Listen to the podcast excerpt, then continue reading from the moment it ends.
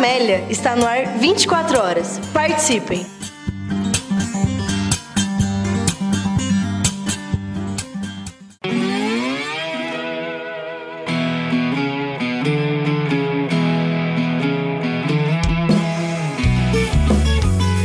Você está ouvindo Hiperbólico Perguntas em Movimento. Movimento. Movimento. Movimento.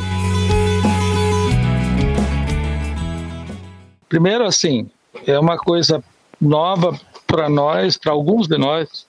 Hum, para a maioria já não é mais, porque a maior parte de nós também estamos né, já, é, no movimento aí da, não é das atividades é, remotas, né? Isso, se isso veio para ficar, né? É, nós teremos que é, tratar, né, de maneira é, que possamos também ir aprendendo e tratar isso como uma uma questão necessária para nossa o nosso trabalho para frente, né? Claro que estamos na torcida que a pandemia ela né, recue. No caso brasileiro, um pouco mais difícil, né, no nosso caso, né, mas quem sabe a gente consiga né, sair dessa. É, o quanto antes. Né? Então eu queria só iniciar sem dizer primeiro da satisfação, né, de acolhê-los, acolhê-las, né? Na verdade, dar as boas-vindas, né, a todos e todas. É um bom grupo. Nós temos inscritos pelo PPGE na verdade, 12 pessoas, né, é, pelo sistema SIGA, né, que são meus é, orientandos, né, o Alessandro Reina, o, o, Alex, a Vanir, o Claudinei, do, o Douglas, que é orientando da Leilá, mas que participa aí do, do núcleo, do, do NESEF, a Elisane, o Maico, Paulo Dias, o Rafael, e aí eu acho que são orientandos da Araci, né, eu suponho, o Marco é, Paliano seguramente, a Kelly também e o Paulo Brito que eu não tenho muita certeza, né? Se também é, mas são é, colegas que se inscreveram, estão no programa no PPGE e se inscreveram por lá. E fora isso, se inscreveram comigo com nome, sobrenome, RG, não é? A Amanda, a Juliana, a Eliane, a Jennifer, a Júlia Fernandes, a Aline Alves Carlos Henrique, Maria Carolina, Patrícia Klaus, Ticiane, é, também Ivete e Márcia. Então são, na verdade, mais 12 pessoas que se inscreveram. Boa parte, se eu bem entendi, tem uma professora junto aí, depois ela pode também se identificar, da Unibrasil. Maior parte eh, do pessoal, pelo que eu entendi, vem do curso de pedagogia da Unibrasil. Então sejam aí todas, todos bem-vindos, né? Bem-vindas é, ao nosso trabalho. É, nós, é, eu vou nesses cinco minutos iniciais apenas, eu precisava, preciso situar um pouquinho, né, o nosso trabalho. Eu sou o professor Geraldo, é, venho coordenando o Exército já há algum, há algum tempo, né? É, desde que eu estou na universidade, então, portanto, o NESEP já tem mais de 20 anos. É um coletivo que nasceu pequeno, depois foi crescendo e ele se consolidou efetivamente, né, do ponto de vista de um coletivo, é, de um núcleo de estudos né, e pesquisas, a partir da nossa inserção no PPGE, no Programa Mestrado e Doutorado, e que também já tem alguns anos, e esse grupo, ele, para aqueles que é, estão participando hoje pela primeira vez, uma sessão com o, com o núcleo, né, com as pessoas que compõem o núcleo. É, tenho a certeza que vocês vão tirar muito proveito, porque é um time muito bom, é um time muito preparado, estudioso, todo mundo aqui estuda bastante, se dedica muito e trabalha por demais também, né? E, e, e talvez muito similar a todos, a todos nós. Mas, de qualquer forma, é, quero dizer que é bem importante, não é essa integração. Então, para dizer que inicialmente a gente ofertou, a gente tem tradicionalmente um seminário de educação filosófica, né? Esse é, é, o sexto seminário de educação filosófica, mas ele foi traduzido para dentro do programa como um tópico de cultura, como está lá, tópico de cultura 2, né? Que é da linha de cultura, escola e processos formativos, né? É a linha a qual eu pertenço. Aí ficou mais interessante porque aí nós conseguimos inscrevê-lo via SIGA, tornando, digamos, uh, os dois créditos também é, com mais uh, as 30 horas com dois créditos mais fortemente institucionalizados, né? Com controle também, controle, quer dizer, com uma uma inscrição é, por dentro do sistema. Há aqueles e aquelas, e principalmente aquelas que se inscreveram né, pelo WhatsApp, me, me passando né, o nome e tudo, é, terão direito a um certificado de 30 horas, fazendo todo o percurso, evidentemente, do, de todas aí as sessões. Da mesma forma, é, o pessoal né, do, do NESEF, né, que é, participa já tradicionalmente das atividades. Então, também terão esse direito. Gostaria, então, de dar as boas-vindas, dizer que esse é um projeto é, faz, faz parte, quer dizer, é uma linha né, de atuação do NESEF, entre tantos outros projetos. Falar isso para quem está chegando pela primeira vez, é, que, é o, que nós temos vários projetos de, de, grupos de estudo, né? inclusive o grupo de filosofia infância, o, o GCine, que inclusive vai ter uma participação especial numa das sessões aqui para frente. Está é, tá aí no programa, inclusive, eu acho que é dia 26. É, temos o, o Sísifo, que é uma, um jornal mensal que tem sido assim, é, tem saído rigorosamente todo mês, tudo certinho, a revista do NESEF, enfim, um conjunto aí de, de projetos.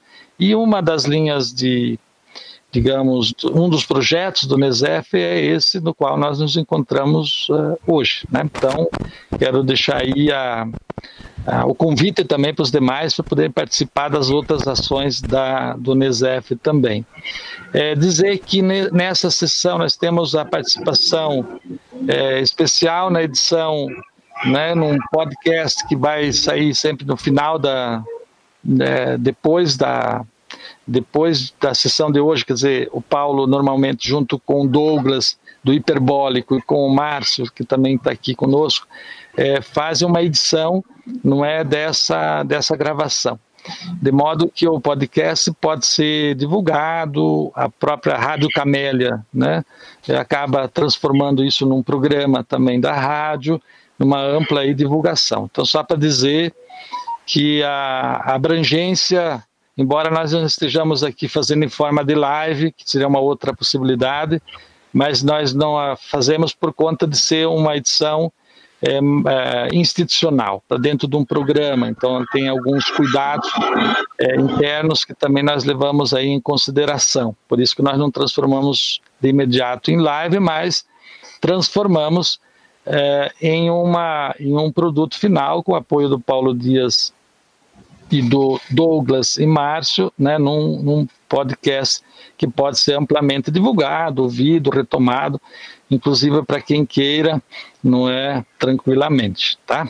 Então, é, desejo a todos né, um, um, bom trabalho conosco, né? E eu preciso ainda falar apenas num rápido num, num, plano muito rápido do nosso programa que foi enviado, então vocês também podem olhar lá. Eu encaminhei ontem, consegui fechar o, o programa.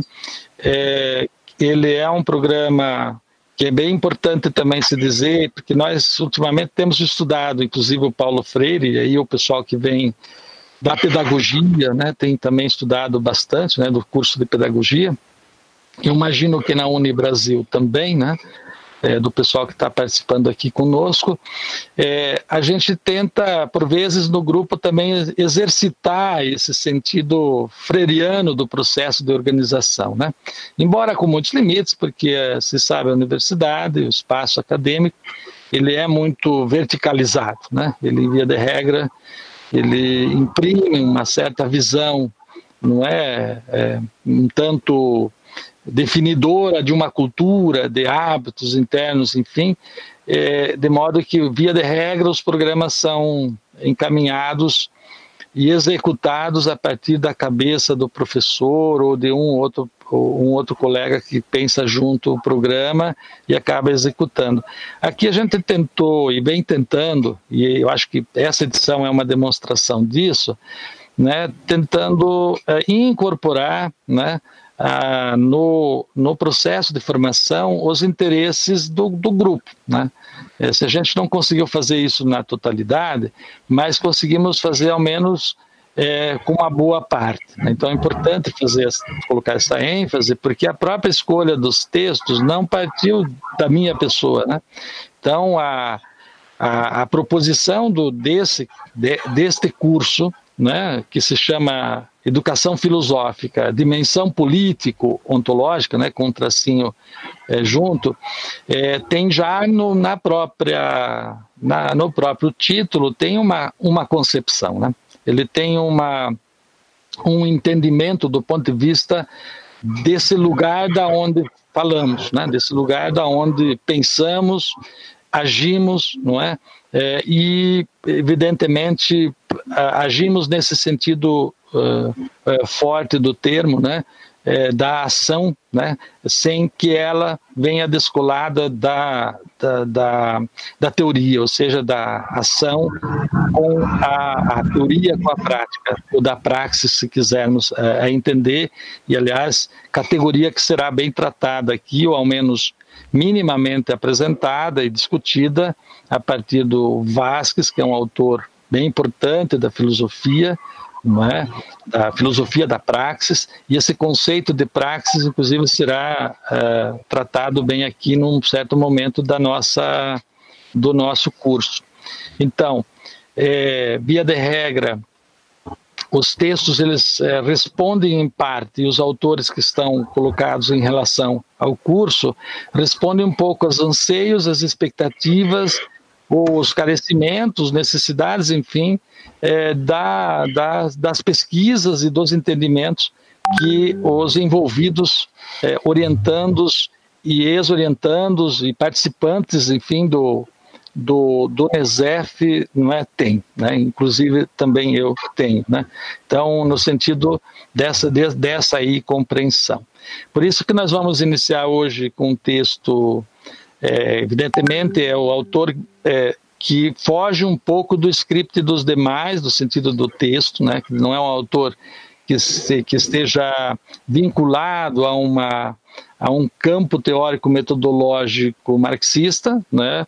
O, na verdade, uh, Membe, e a pronúncia aqui nós vamos consensuando, né, por conta aí do, do francês, mas Membe, em boa medida, ele, ele, ele assume um, uh, incorpora uma, uma perspectiva teórica a partir de leitura de autores eh, não, não marxistas, né? mas eu acho que é importante caracterizar isso. Tem um diálogo que permite, e aí os colegas que vão hoje trabalhar conosco, é, Claudinei e Edson, vão é, deixar isso bastante acentuado aqui nessa, nessa nossa conversa.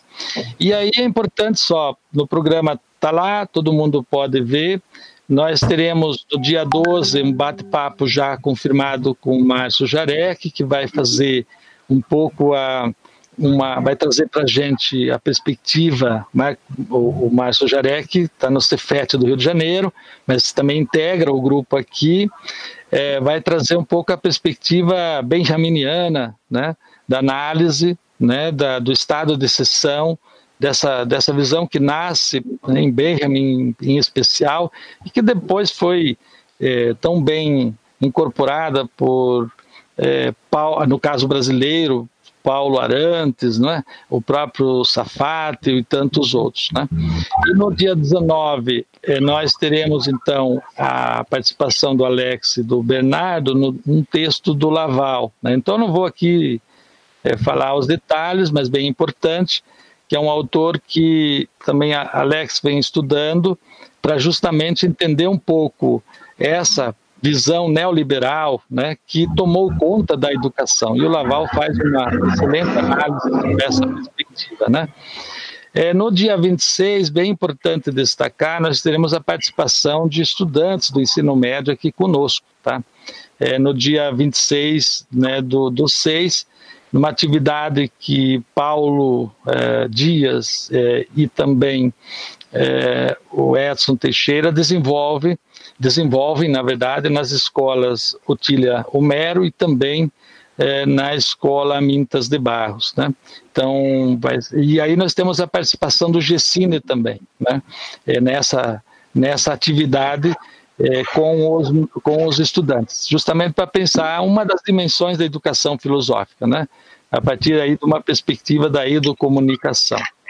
E daí depois nós teremos a Elisane e a Valéria é, com o texto do Marcuse, depois teremos o Maico e Gisele com ah, o, o Vasques, justamente para tratar da, da, da, da, do conceito de praxis, e eh, no mais para o final teremos o Gramsci, né, para analisar a questão do espectro formativo, o sentido da formação cultural em Gramsci, e por final, aí aí, aí é o Gramsci com Rafael e Luciana, e por final, Alessandro Reina e Douglas vão trazer essa dimensão estética é, e a ontologia em Lukács. Né? Então, bem importante, é, só para vocês se situarem, esses textos foram consensuados numa reunião, numa discussão, e assim eles serão, e vamos seguir né, essa trilha aí consensuada, acordada e tudo mais.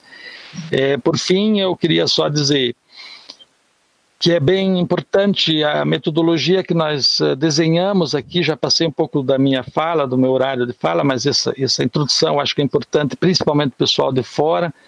É, a ideia é que nós tenhamos uma apresentação de 40 minutos a uma hora, né, da, sempre das duplas, e depois abriremos para conversa, para discussão. A nossa ideia é que nós não, não passemos de uma hora e meia, a, no limite aí, eu desenhei de uma hora e meia a duas horas, né? considerando que sempre temos é, aqui e ali, é, podemos ter um outro problema, mas não passando de duas horas, de preferência que numa hora e meia a gente consiga encaminhar bem a sessão. Talvez hoje a gente culpe um pouco mais porque eu estou fazendo essa introdução, né, necessária também, para situar, e passa um pouquinho, mas não passa de duas horas em hipótese alguma. É, explico por quê, o pessoal espera que, de alguma maneira, é, esse processo que nós estamos envolvidos, né, é, de atividades on, online ou atividades remotas, é, tem mostrado a tem mostrado para a gente que estamos trabalhando muito mais, estamos trabalhando de modo mais estressante, né? há um impacto bastante forte nas nossas uh, vidas, né? e precisamos nos preservar, precisamos cuidar da nossa aí, saúde. Né?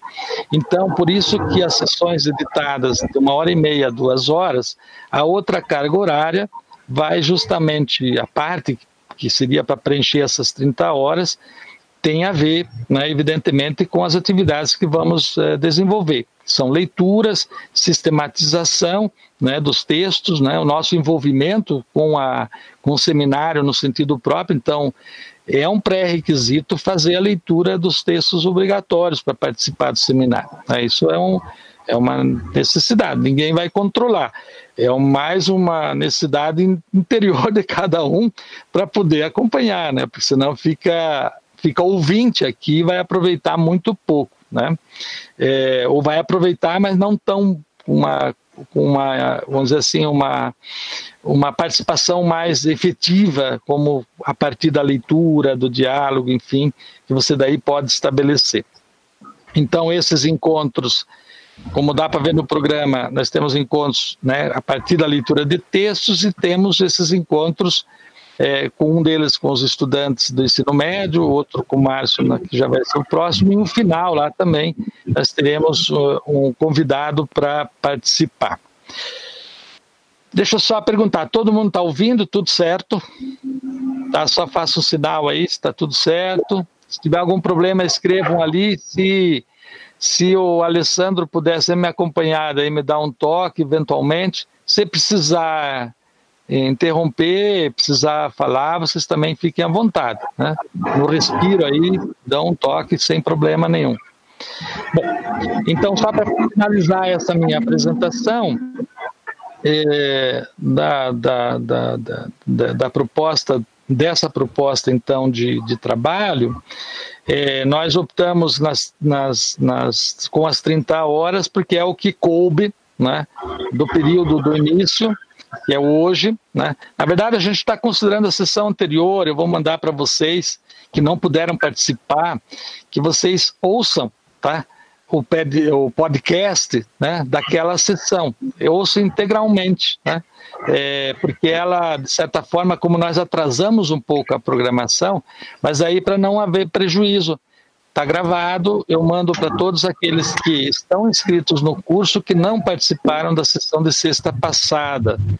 Nós abrimos a sessão e a discussão justamente com uma discussão sobre a saúde mental e física, enfim, em tempos aí de isolamento social, em tempos de atividades remotas. Tá? Bem interessante, a professora Araci, é minha colega aqui da, da universidade, é, colega do PPGE, fez a fala muito interessante.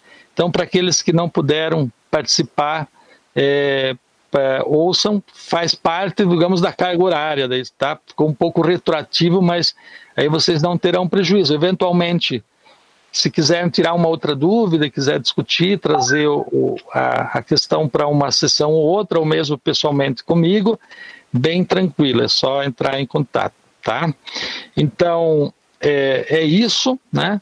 Ah, por fim, ainda mesmo, finalizando a minha parte, dizer que nós teremos uma avaliaçãozinha, tem que ter, né? Porque é um seminário, não é, é um tópico, né?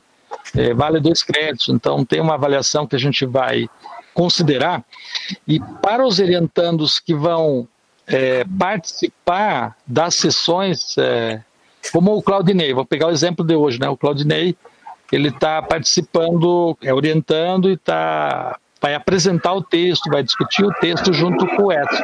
Então, para o Edson e para o Edson já é, já é doutor, já tem a formação né, concluída tem, e continua participando conosco. Né? O paper é para todos né, os demais que estão inscritos no programa, estão inscritos via SIGA, né, então só para deixar aí bem claro, via SIGA, então vai ser a avaliação necessária. Agora, para os participantes externos, para receber as 30 horas, necessariamente todos terão que uh, fazer né, uh, fazer uma espécie de um, sei lá, um pequeno texto disso aqui, de até três páginas, coisa assim, identificando, vamos dizer assim, os aspectos relevantes do conteúdo e das reflexões desses encontros na sua formação. Essa é a ideia, bem simples, tá? Então, é, fica o convite também para que todos é, participem é, de maneira substantiva né? Nos, claro, nos limites das condições aí de cada um, de cada uma, é claro. Tá? Queria, então, de antemão, primeiro, é, agradecer a, a, participação desse, desse time que vai fazer as mediações aqui conosco, né? É, tenho a certeza que nós aprenderemos juntos muito, isso tenho certeza pela experiência longa já de sessões que estamos fazendo, fazendo assim dessa aí natureza. E é, rapidamente o Edson é, fez seu doutorado conosco na linha de cultura, foi me orientando, tem uma bela tese, é, que em síntese é como ensinar filosofia para sujeitos surdos. É uma tese muitíssimo original, com, foi excelente, inclusive na defesa. Então, um belo trabalho e é nosso participante já é, há muito tempo no, no NESEP, né? e também atuante aí principalmente na, num projeto caro para o NESEP, que é o projeto da é, Olimpíadas, as Olimpíadas Filosóficas. Né? O Claudinei, que vem há menos tempo participando do NESEP, mas já há um certo tempo, nós orientando no mestrado, moço muito aplicado, muito estudioso, né, tem se dedicado é, absolutamente às leituras né, do, do, em torno do seu trabalho e os dois hoje vão fazer a mediação desse texto né, que está em tela. Então, de imediato, eu passo a palavra. Então, beleza, vamos dar início. Edson e Claudinei, a palavra está com vocês. Boa tarde a todos. Né? Meu nome é Edson. Eu vou exibir um mapa conceitual. Eu e o Claudinei vamos conversando, né? vamos interagindo também. Quem tiver também a perspectiva de, de indagar, de contribuir, fique à vontade. Né? Eu acho que é uma coisa bem dialética esse processo. Então, uh, o nosso autor, Achille Mbembe, né? ele nasce em 1957, né? em Camarão. Nós temos aí a figura do, do representação dele. Eu acho que é extremamente importante. A gente está falando de um filósofo que foge da cultura europeia, no sentido de, de ter a sua raiz, né, o seu local de reflexão, continente africano. Uh, por mais que ele tenha uma formação, ele faz o doutorado uh, em Sorbonne, na França, em 1989, em História. Vai trabalhar também nos Estados Unidos, ele dá aula hoje em Harvard. Então é um professor que conhece a América, conhece a Europa, mas que tem o seu local, a sua origem uh, africana, que vai perceber, que vai vivenciar também a questão da colonização, né? uh, quais são as consequências disso uh, para um povo e para a sua formação de mentalidade. Eu acho que isso ajuda um pouco também a pensar no próprio conceito. Então, eu acho que a primeira grande coisa é essa, é pensar em um autor que foge à cultura europeia ou ao eurocentrismo para fazer uma reflexão. Né? Eu acho que isso é um ponto extremamente importante, até uma provocação de poder pensar que as nossas formações em filosofia ainda estão uh, muito centradas dentro desses pensadores europeus, né? e muitas vezes é uma pequena parte, uma disciplina, um semestre apenas, para ver alguns autores latino-americanos, africanos, é, da cultura oriental. Então, acho que é um ponto também para a gente refletir e pensar. Então, trazer um autor, um filósofo, um pensador, que parte de um outro lugar, de um outro extrato para fazer suas reflexões, é no mínimo significativo e provocante. Né? E aí eu queria uh, que o Claudinei pudesse falar um pouquinho para a gente desse texto da necropolítica. Né? Então, é, que texto é esse, da onde ele emerge, para que a gente possa avançar um pouco na construção desse mapa conceitual e na, no diálogo com esses conceitos. Muito bem. É, acho que é importante isso, né? percebermos que trata-se de um autor, de um filósofo, de um historiador é, que tem uma matriz de pensamento, claro, europeia, porque é lá que se dá a formação dele, mas há, há um ponto de partida, que é a sua própria vida. É, como camaronês, é claro, né, nós devemos um pouco lembrar aí da história que talvez nem tenhamos estudado né, no nosso ensino médio, mas que em algum momento talvez tenhamos né, tomado conta dela. Na Camarões vive guerras de colonização e depois de descolonização. E são guerras né, muito, muito duras. É, há até um documentário é, que agora me foge o nome, se eu lembrar eu digo até ao fim é, desse momento, é, que trata um pouco disso, mostra algumas imagens de época, como foi uma guerra difícil, né, muito violenta, é, com muitas mortes e com muita apropriação do corpo. E acho que isso tem muito a ver com o que ele vai pensar. É, nós escolhemos esse texto aqui, eu espero que todos estejam vendo, deixa eu levantar mais um pouquinho, chamado Necropolítica, que na verdade é um artigo que com a, a, tradução aqui no Brasil, virou livro pela N-1. É um livro que, se não me engano, é, está já fora de catálogo. Por quê? E, e, é esse livro, antes de avançar para o próximo, é esse livro que vocês, é a partir desse livro que vocês receberam o texto. Então, o texto foi feito a partir daqui, né, desse artigo. Esse artigo, ele está originalmente num outro texto né, do Mbembe, que é esse aqui, Políticas da Inimizade. É, ele está sendo traduzido aqui no Brasil também pela N-1, ainda não foi traduzido. Essa edição que eu tenho é da Antígona, que é uma editora portuguesa. Eu até comentava com Edson, comprei naquele período em que a Livraria Cultura ainda não estava no processo que está. Então, é uma edição que nos ajuda a entender bastante a, a produção teórica né, desse autor.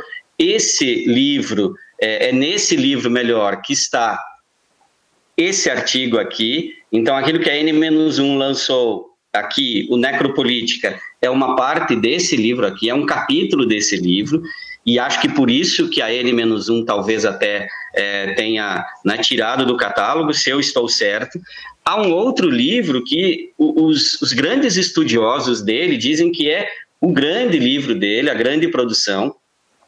É, esse aqui também, da N-1, ele saiu aqui no Brasil, deixa eu confirmar, em 2018 mas ele é um livro é, de 2013 para 2015 é, crítica da razão negra. Claro que tem é, um, um, aspecto aí de um certo diálogo né, com o Kant, mas é um diálogo assim um pouco distante. Né? Os instrumentos teóricos que ele vai utilizar aqui para pensar são outros. É, nós vamos nos ater um pouco a esse livro, mais para o fim. É, há um livro que saiu pela editora Vozes também, que é esse aqui, Sair da Grande Noite, é um livro, se não me falha a memória, de 2010 dele, então é um livro que tem é anterior a esses demais que eu mostrei a vocês. E dele, em termos de produção de livro, é isso que tem aqui no Brasil. É, não quer dizer que a produção dele se limite a esses textos, né?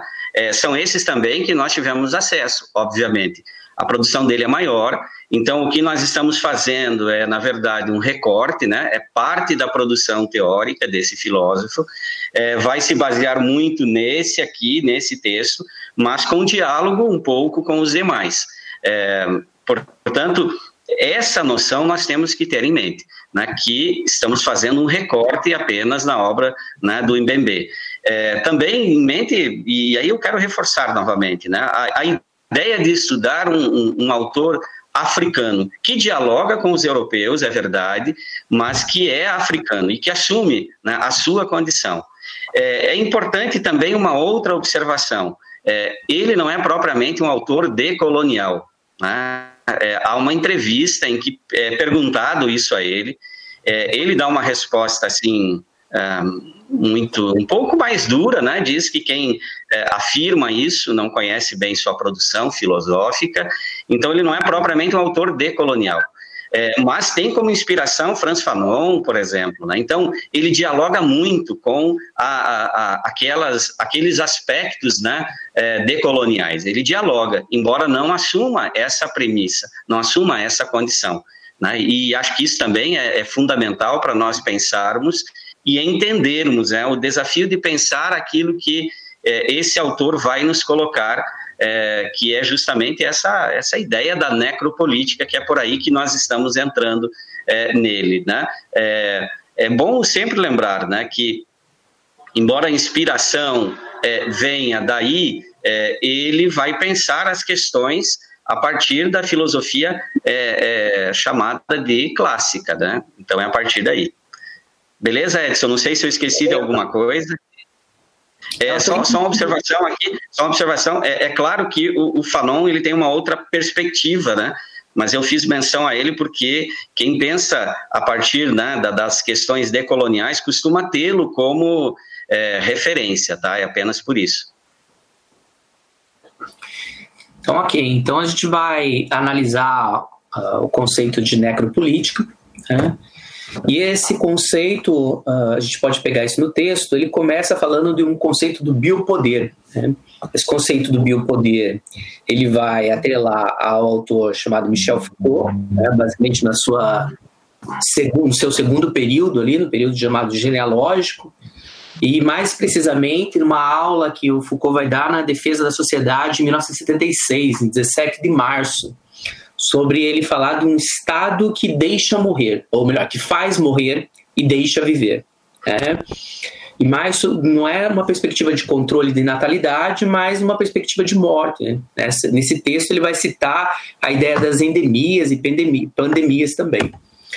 Então, aqui nós temos uma questão extremamente interessante quando você está pensando nesse processo do deixar ou do fazer morrer, que é a manifestação do soberano. E aí eu acho que a gente precisa pensar principalmente na modernidade, em alguns autores que não são apontados no texto, mas que essa noção de soberania uh, remete a uma ideia da modernidade, né, a ideia do Estado na modernidade, aí Hobbes, Rousseau, essa construção do poder do soberano, e ele vai dizer que isso está ligado à, ideia da crença do sujeito, como aquele que é, é, o autor dessa noção de soberania, que abre mão da sua liberdade na constituição do soberano, e como controlador desse poder também. Né?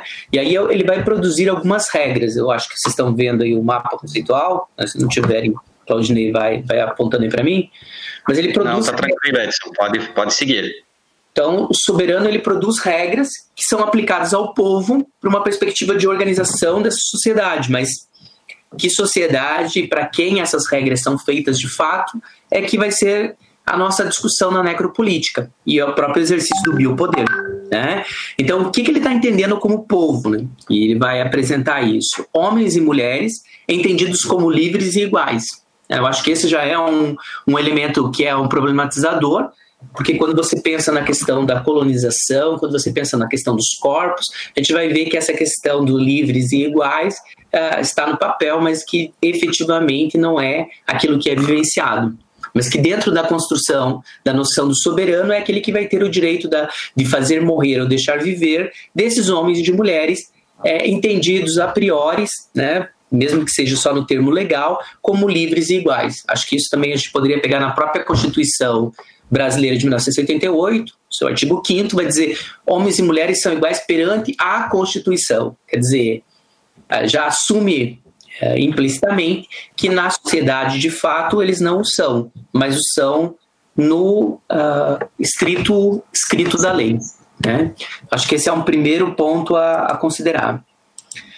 Seguindo em frente, ele vai trabalhar um conceito que a gente vai ver mais para frente no outro mapa, explorar um pouco mais, mas ele vai trazer dentro dessa relação do biopoder a ideia do estado de exceção. E ele vai uh, apresentar dentro desse estado de exceção alguns elementos importantes desse fazer morrer, né? que é o campo de concentração como um, uma apresentação do que o nazismo fez, né? uh, também dentro de uma perspectiva totalitária? Aí teríamos a questão do fascismo, a questão do extermínio, né? então para quem se aplica isso?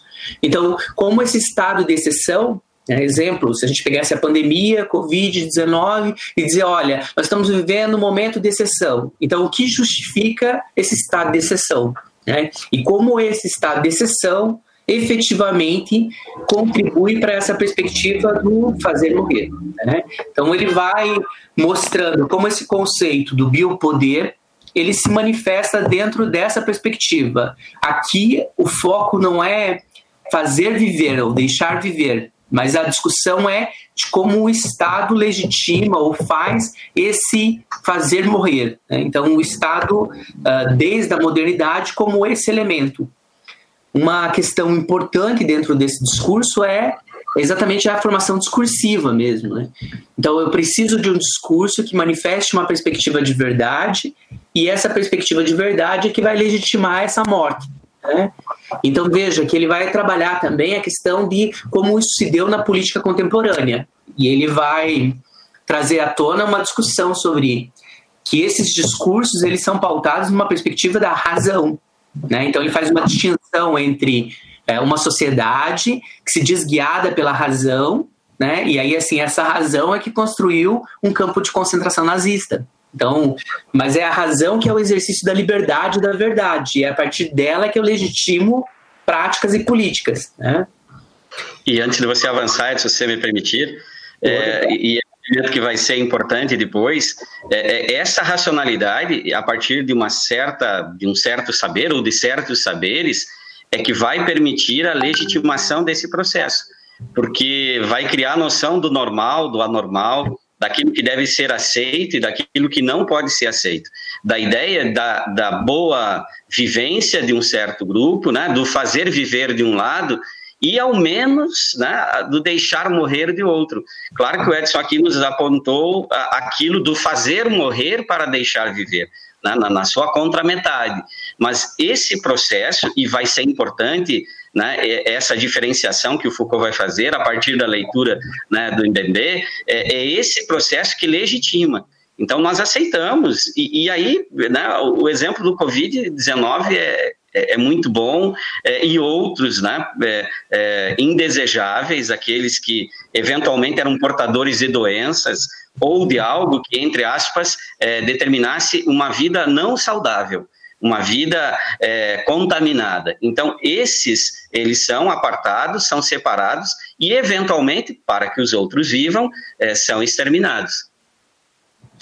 Exatamente. Muito boa a sua colaboração aí, Claudinei. Então é entender exatamente isso. Eu acho que vai ter um próximo, no próprio mapa, próximo mapa, uma discussão exatamente sobre esse silêncio, né? Mas ele vai dizer, olha, a política requer uma comunicação, mas ela requer reconhecimento, né? Reconhecer quem é o poder do soberano e que ele de fato interfere na tua vida, na tua existência. E aí a política tem como projeto uma perspectiva de coletividade, né, dos indivíduos, o povo, homens e mulheres, uh, que estão em um projeto de coletividade de vivência social, e aí ele vai dizer uma perspectiva de, de certa forma, resistência a essa questão da, da morte, uma construção de autonomia, porque esses indivíduos têm que ter liberdade para que eles possam assinar um acordo, né? E esse acordo é que vai dar poder ao soberano para que ele possa decidir sobre a vida dos demais membros da sociedade. Mas ele não faz isso sem um discurso que faça com que essa sociedade, de certa forma, aceite isso em alguma medida. Né? Eu acho que isso a gente vai ver no próximo mapa aqui. Então ele vai falar agora de um processo na necropolítica de uma instrumentalização da existência né, e da destruição material de corpos, considerando pessoas, populações. E aí veja, quando a gente pega o texto, ele faz menção a, ao período anterior à Revolução Francesa e à própria Revolução Francesa. Então, como era isso? Ele vai citar uh, um livro que é Vigiar e Punir, basicamente a abertura do livro, em 1975, né?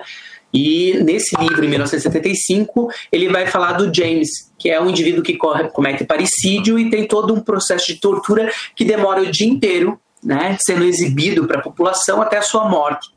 Então, mas quem determina isso é o monarca. Né? Então, acho que esse é um primeiro ponto. Então, a necropolítica vai trabalhar essa ideia da instrumentalização da existência humana e da destruição materiais de corpos, aqui considerada duas categorias de pessoas e populações. Se a gente fosse voltar lá para aquela perspectiva do Estado de exceção, nós temos lá um exemplo que é o Estado nazista, que vai tentar acabar, dizimar basicamente com o povo uh, judeu. Né? Então, acho que essa é uma questão extremamente interessante para poder pensar o poder do soberano e a necropolítica. Então, ela analisa a morte, ele vai analisar a questão da morte e, e em última instância, está implícito a noção da vida, mas ele vai partir dessa noção de morte, mesmo sem se aprofundar grandemente, mas nós temos aqui a questão que ele vai trazer alguns autores para discutir isso. Ele traz o Hegel, vai falar que o Hegel apresenta uma, uma análise sobre a questão da morte, né, um conceito de partido, de negação da natureza e de transformação dessa natureza pelo trabalho, né, como uma forma de uh, pensar e ressignificar a questão da morte. Ele também traz Jorge Bataille, que vai trazer a questão da soberania e da morte, vai falar de uma relação entre as duas como o excesso. Né? Então, o que seria talvez relevante para a gente é o conceito aqui de soberania que é apresentado. Esse conceito de soberania, soberania ele recusa os limites impostos por essa questão tanto biológica como de organização. Ele vai colocar a questão da morte como um dispêndio absoluto, né? E ele traz a noção uh, da sexualidade associada a essa perspectiva da morte do outro, do não reconhecimento, que é algo que a gente vai avançar mais para frente e vai conversar um pouco sobre a questão de como é esse outro, pensando naquele que é colonizado, pensando no processo do racismo. Então, já no 1976, nessa aula que eu citei para vocês, 17 de março, Foucault já abre no, no final da primeira página, ele vai falar de um racismo de Estado.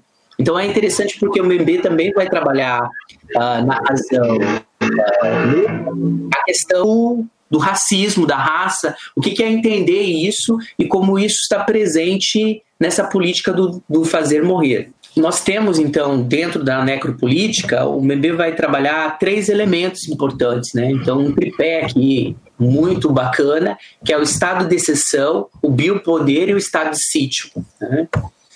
Então, dentro do estado de exceção, aqui a gente pode começar a discutir elementos da nossa política atual, das relações econômicas. Existe toda uma crítica uh, no nascimento do, do biopoder sobre a questão do liberalismo, do neoliberalismo. A escola de Chicago já começa a ser analisada e os impactos disso na vida e no lugar onde essas pessoas uh, vivem, né? Ele vai falar de uma relação de inimizade. Então, como é que é fazer uh, matar, ou o direito de matar do soberano passa por onde? Passa pelas inimizades. Né? E aí, assim, uh, como exemplo para a gente poder pensar, nós temos aí, por exemplo, o próprio governo Bolsonaro e os bolsomínios. Né? No sentido de que, enquanto um determinado indivíduo uh, reproduz discursivamente algo que me agrada, ele não é fruto de um lixamento virtual e mesmo físico. Mas no momento em que esse indivíduo manifesta contrariedade, portanto, se transforma em inimigo do que eu penso das minhas políticas, ele deve ser exterminado. Então, ah, existe um direito de matar. O direito de matar aquele que eu considero diferente. Então, passa esse estado de exceção que nós vamos também encontrar uh, no nazismo, uma perspectiva estética, numa perspectiva ontológica, de como é definir quem são os nossos inimigos né, e o que a gente deve fazer com os inimigos. Então, a ideia de tratar o, o outro com o mínimo de dignidade não passa por essa noção. Eu gostaria apenas de, de recuperar isso, né, Edson, que você falou. Então, é, veja, é importante perceber aqui que, claro, na análise do, do Achille Mbembe, da necropolítica, que o nome assusta, né? Não sei se para vocês, a primeira vez que eu vi esse termo, é, puxa, política que tem como horizonte, como eixo de, seu, de sua atuação a morte, né? É, ela assusta. Então, a, a, ideia da base do pensamento do Foucault, mas veja que ele vai muito além depois, né? nós vamos ver por quê. Ele vai muito além. Né? Mas ele tem por base essa noção. Há um certo governo da vida, há, um, há uma forma de governar, há, uma, uma, certa tática né, nesse governo, e, e, é a partir dessa noção é, que ele vai, vai pensar as coisas e reforçar isso que o Edson também apresentou a nós todos, a ideia, e aqui apenas como ideia, porque depois nós vamos usar isso, que na própria racionalidade né, europeia já há o componente da morte, já há o componente da exceção que vai virar regra depois, vou antecipar alguma coisa, é óbvio, mas em uma outra perspectiva que não a, a, a que nós em geral estudamos, né? Então, a, a noção de que é, é, aquela racionalidade ela não é necessariamente somente positiva. Né? Nós, às vezes, associamos a racionalidade a como, como construção de algo que é somente de vida, e nós vamos ver que não. Né? E o exemplo que o Foucault traz é, é bem característico, claro, da realidade europeia, e vamos dialogar com eles depois. Era apenas isso, Edson. Valeu, muito obrigado. Vamos dialogando aí. Então, dentro dessa do segundo ponto, nós temos a questão do biopoder, que é quem deve morrer e quem deve viver. Né? E aí ele vai trabalhar a ideia do controle dos grupos. Né? Então aqui manifesta a ideia da luta econômica da classe, a ideia da raça. Então se a gente pensar na colonização, como foi os povos indígenas ou como eles ainda continuam sendo tra tratados. Então a, a, perspectiva do fazer morrer, né? então não fazendo uma série de coisas. Você dizer que, por exemplo, o território que eles têm é, demarcado é significativo, é grande demais, precisa tirar isso deles. Então, existe toda uma relação importante dos grupos econômicos, né? até a perspectiva de quem é esse soberano e de que grupo social é, ele faz parte. Né?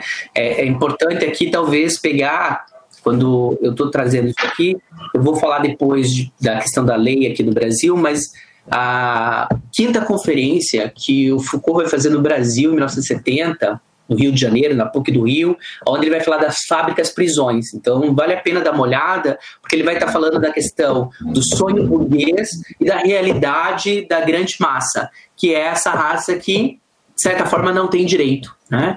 E aí eu trago aqui como elemento dessa perspectiva de grupos e de como esse grupo é pensado pelo soberano e por essa necropolítica, a Lei 6.001 de 1850 no Brasil, que é a chamada Lei das Terras. Né? E a primeira coisa que eu queria apontar é ela beneficia quem? Né? Qual vida? Né? Por quê?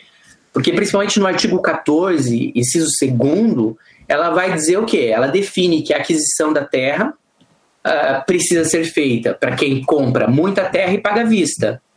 Então, nós estamos num processo no Brasil, pelo menos legal, de libertação dos corpos, mas a terra que até então pertencia ao Estado agora uh, vai ser aprisionada nas mãos dos senhores. Na verdade, ela já o era, mas agora também por uma questão legal.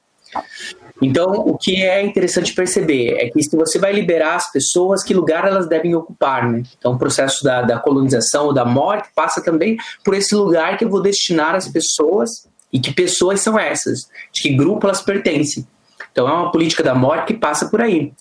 Então, existe uma ambiguidade, que é a ideia da liberdade das pessoas e da liberdade te da terra. Então, sempre contrapondo um ponto ao outro. Né? Enquanto as pessoas são presas, eu posso, entre aspas, ter terras livres. Né? Agora, quando eu tenho pessoas na totalidade, homens e mulheres livres, aí eu tenho os senhores das terras, porque de modo geral as pessoas continuam presas. Então, essa lei começa a mostrar um pouquinho, se a gente fosse pegar antes as capitanias hereditárias, a divisão de como foi as capitanias hereditárias, depois o governo geral, os cartas de doações, a gente vai encontrar no Brasil elementos para poder pensar uh, que raça é essa, como o soberano age e como ele faz morrer. Então, como legítima a punição do indivíduo que tem o seu corpo apreendido dentro desse Estado. Né? Ele vai falar depois do Plantation, lá, é, avançando um pouco até porque o Claudinei daqui a pouco vai, vai abordar, mas é interessante perceber que ele vai uh, trazer esse elemento para a gente, é um elemento importante, né? dizer como é, como são esses corpos, né? e que corpos são esses. Né? Nós tivemos um exemplo recente que acho que a grande maioria viu né, nas reportagens, que foi de um policial que foi numa casa onde a mulher estava sofrendo agressão, só que essa casa pertence a um indivíduo que é, entre aspas, aquilo que a gente pode considerar como o burguês, o dono do meio de produção. E o indivíduo coloca: olha, você ganha X, eu ganho 300 vezes X. Então aqui você não vai fazer como na favela. Então, é, o distanciamento, a relação com que o policial vai tratar esse indivíduo e a relação com que ele trata os outros indivíduos é um elemento problematizador aqui. Entende? E aí a gente poderia pensar nos títulos acadêmicos. O ano passado, em uma manifestação popular, um advogado que foi fazer a defesa é, sofreu exatamente isso. Ele estava imobilizado pela polícia e o policial quebrou o braço dele. Mas quem é esse indivíduo com o título? De que classe ele pertence? Passa por esse processo. E essa manifestação da raça é algo que precisa ser considerado dentro dessa relação do biopoder. Né? Então, acho que uh, a gente começa a ver e a analisar esse processo de uma maneira contundente quando vai olhando para essas relações. Então, a grande questão que, que a gente ainda vai uh, colocar aqui né, é um, um postulado de que é, essa relação do bipoder, ele vai colocar a, Harry, a né, como uma demolição da autoridade, né? Porque o outro é sempre um atentado à minha vida. Então, o que se faz é, é destituir esse outro. E aí ele traz o aspecto econômico do biopoder. Né? Eu acho que esse é um ponto que vale a pena a gente uh, poder pensar nos nossos casos locais, que é a questão de distribuir, regular e possibilitar. E aí ele trabalha a noção de uma função do Estado que realmente, assim, quando a gente lê a primeira vez, nos causa um mal-estar, que é a ideia de, do assassino, dos assassinos do Estado. Né? Então, quem são esses assassinos do Estado e essa função do matar como um elemento que permeia os debates. Ele traz como exemplo desse assassino do Estado, ele exemplifica com o Estado nazista, né? ele vai falar que isso consolida o Estado, que é o Estado que exerce o direito de matar efetivamente. Né? E ele vai falar aqui algumas coisas que o Claudinei tinha apontado anteriormente aí, que ele vai falar que o Estado promove uma indústria da morte, né? E que ela, ele desumaniza as pessoas.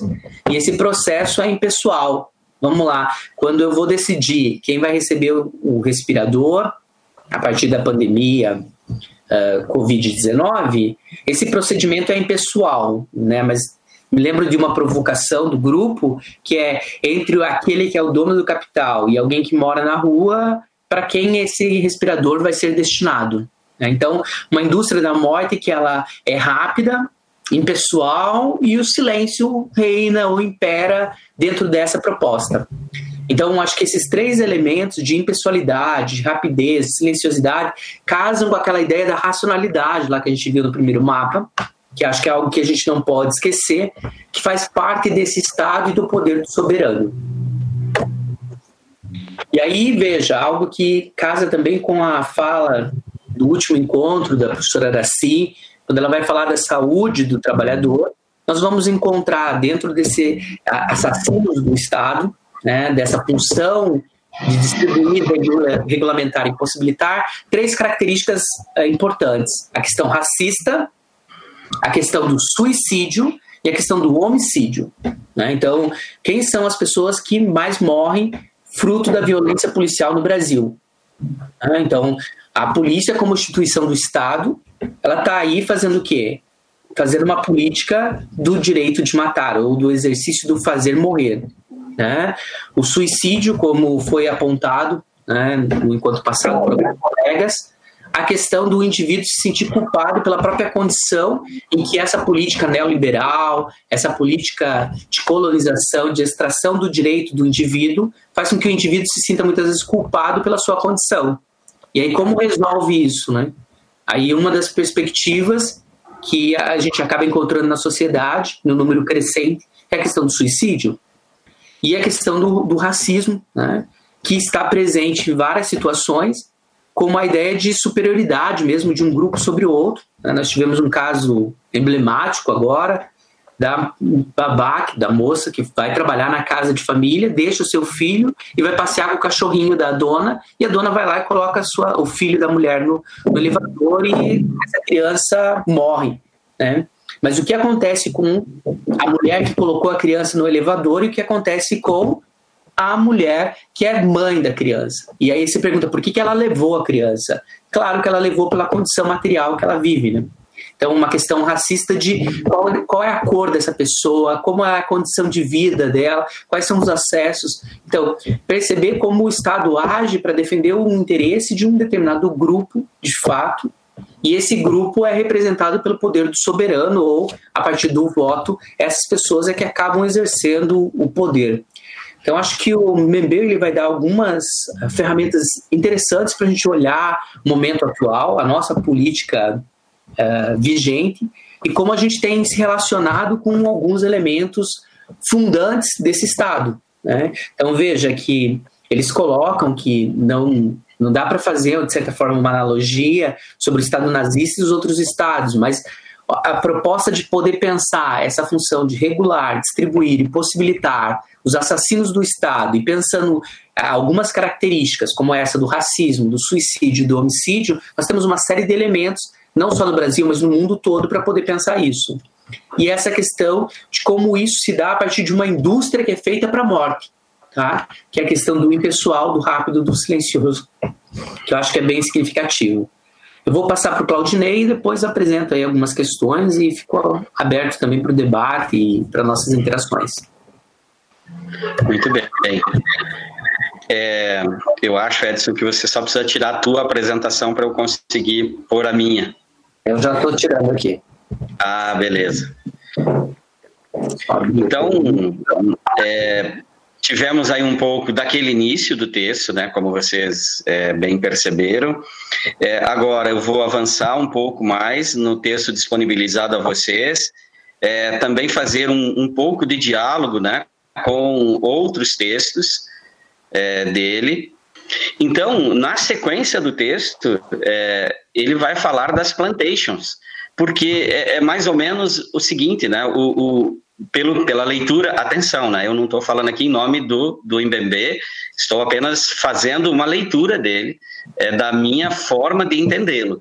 Né? É, quando ele faz essas referências né, a filósofos é, europeus, ao nazismo, e tendo por base um, um, um suporte teórico Foucaultiano, é, isso significa que é, ele está preparando o passo que ele vai dar a seguir, que é justamente usar um exemplo histórico é, para dizer que aqui é, é, ocorre algo que é anterior ao nazismo. Então, o que, que, é esse algo anterior? A plantation, né? É, que é uma forma, claro, né? Se eu mexo o mouse aí, vocês conseguem observar? Aham, uhum, tá. Ah, então beleza. Então, muito obrigado. Então, uma forma de domínio sobre o corpo, o corpo do negro. Então, não é qualquer corpo, né? É, é, tem uma especificidade. É, e quem domina, e aí é importante, não, não é uma questão identitária aqui, mas é o branco colonizador, é esse que domina. Então, é, isso aqui, claro, vai se prolongar no neoliberalismo. Né? É, é, isso que o Mbembe está fazendo, é, nós podemos e devemos fazer a relação, porque ele também vai fazer isso é, com os tempos atuais. Então, obviamente que esse corpo aqui hoje não é só o corpo do negro, né? Nós vamos ver depois, eu só estou antecipando um pouco a ideia, é que esse negro será aquele que, é, em certa visão né, é, decolonial, é o subalterno. É, esse é o negro, né? e, e, é isso que é a crítica da razão negra. Então, é, é, esse espaço, portanto, da plantation, é o espaço em que o corpo do escravo é, tem um pertencimento. Ele pertence ao seu senhor. E esse senhor tem certas é, características e tem uma certa identidade. Então, esse, essa forma né, de domínio do corpo através da escravidão, ela resulta em algo que, que vai dar legitimidade a esse processo, que é justamente a desumanização. Né? A expulsão, é assim que ele chama, é, da humanidade, que é dada por uma tripla perda. Né? A perda do lar, então o, o, negro aqui é trazido da África, portanto, retirado da sua comunidade vital, uh, do seu lar, uh, da sua comunidade de vida, é a perda do seu corpo, que não terá mais a posse é, dele. E aqui eu quero fazer uma referência, porque é importante, acho, esse diálogo, para entendermos um pouco é, o que, que o Mbembe está fazendo. Lembre lá né, de um grande liberal, e eu digo isso com muito respeito, embora discorde totalmente dele, que é John Locke. Né, é, que vai dizer que a primeira propriedade, a propriedade seria um direito natural, portanto, é, a propriedade da vida, isso incorpora o corpo, isso incorpora tudo mais. O, o, o Mbembe está mostrando que, que não é assim. Né? É, é, certos corpos não são proprietários né, daqueles é, que, em tese, seriam os, entre aspas, donos deles. E, claro, há uma perda do estatuto político. Então, o que, que é a vida do escravo? É a forma de morte em vida. É, é, é, é, um meio termo entre a morte e a vida. Não é nem vida plena, porque a vida plena é a vida do branco, a vida do branco é, colonizador, conquistador, mas também não é a morte. Né? Ele também não está exterminado exatamente assim. Né? Ele está nesse meio termo que eu estou chamando aqui, é, morte em vida.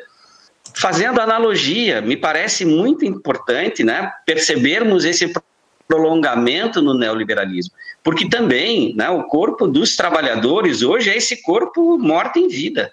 É, me chama muita atenção quando eu vou a um terminal de ônibus e, e pego ônibus na hora que o pessoal está voltando do trabalho. E uma, uma coisa que, que sempre me tocou, assim, no sentido de, de, de, ir além, claro, daquilo que os olhos enxergam, é a expressão facial, é sempre de tristeza. Então, é, é, sempre de uma vida pesada, difícil de ser levada. Por quê? Porque o corpo não pertence a ele, o corpo pertence ao seu Senhor, né, ao seu patrão, que diz: apesar do Covid-19, você precisa vir trabalhar. Apesar do Covid-19, você tem que, né, no caso nós, professores, entregar seus relatórios, uh, fazer uh, o preenchimento da parte burocrática, blá, blá, blá, blá, blá, blá. Então, o corpo não é mais seu. Né? O corpo é, é essa.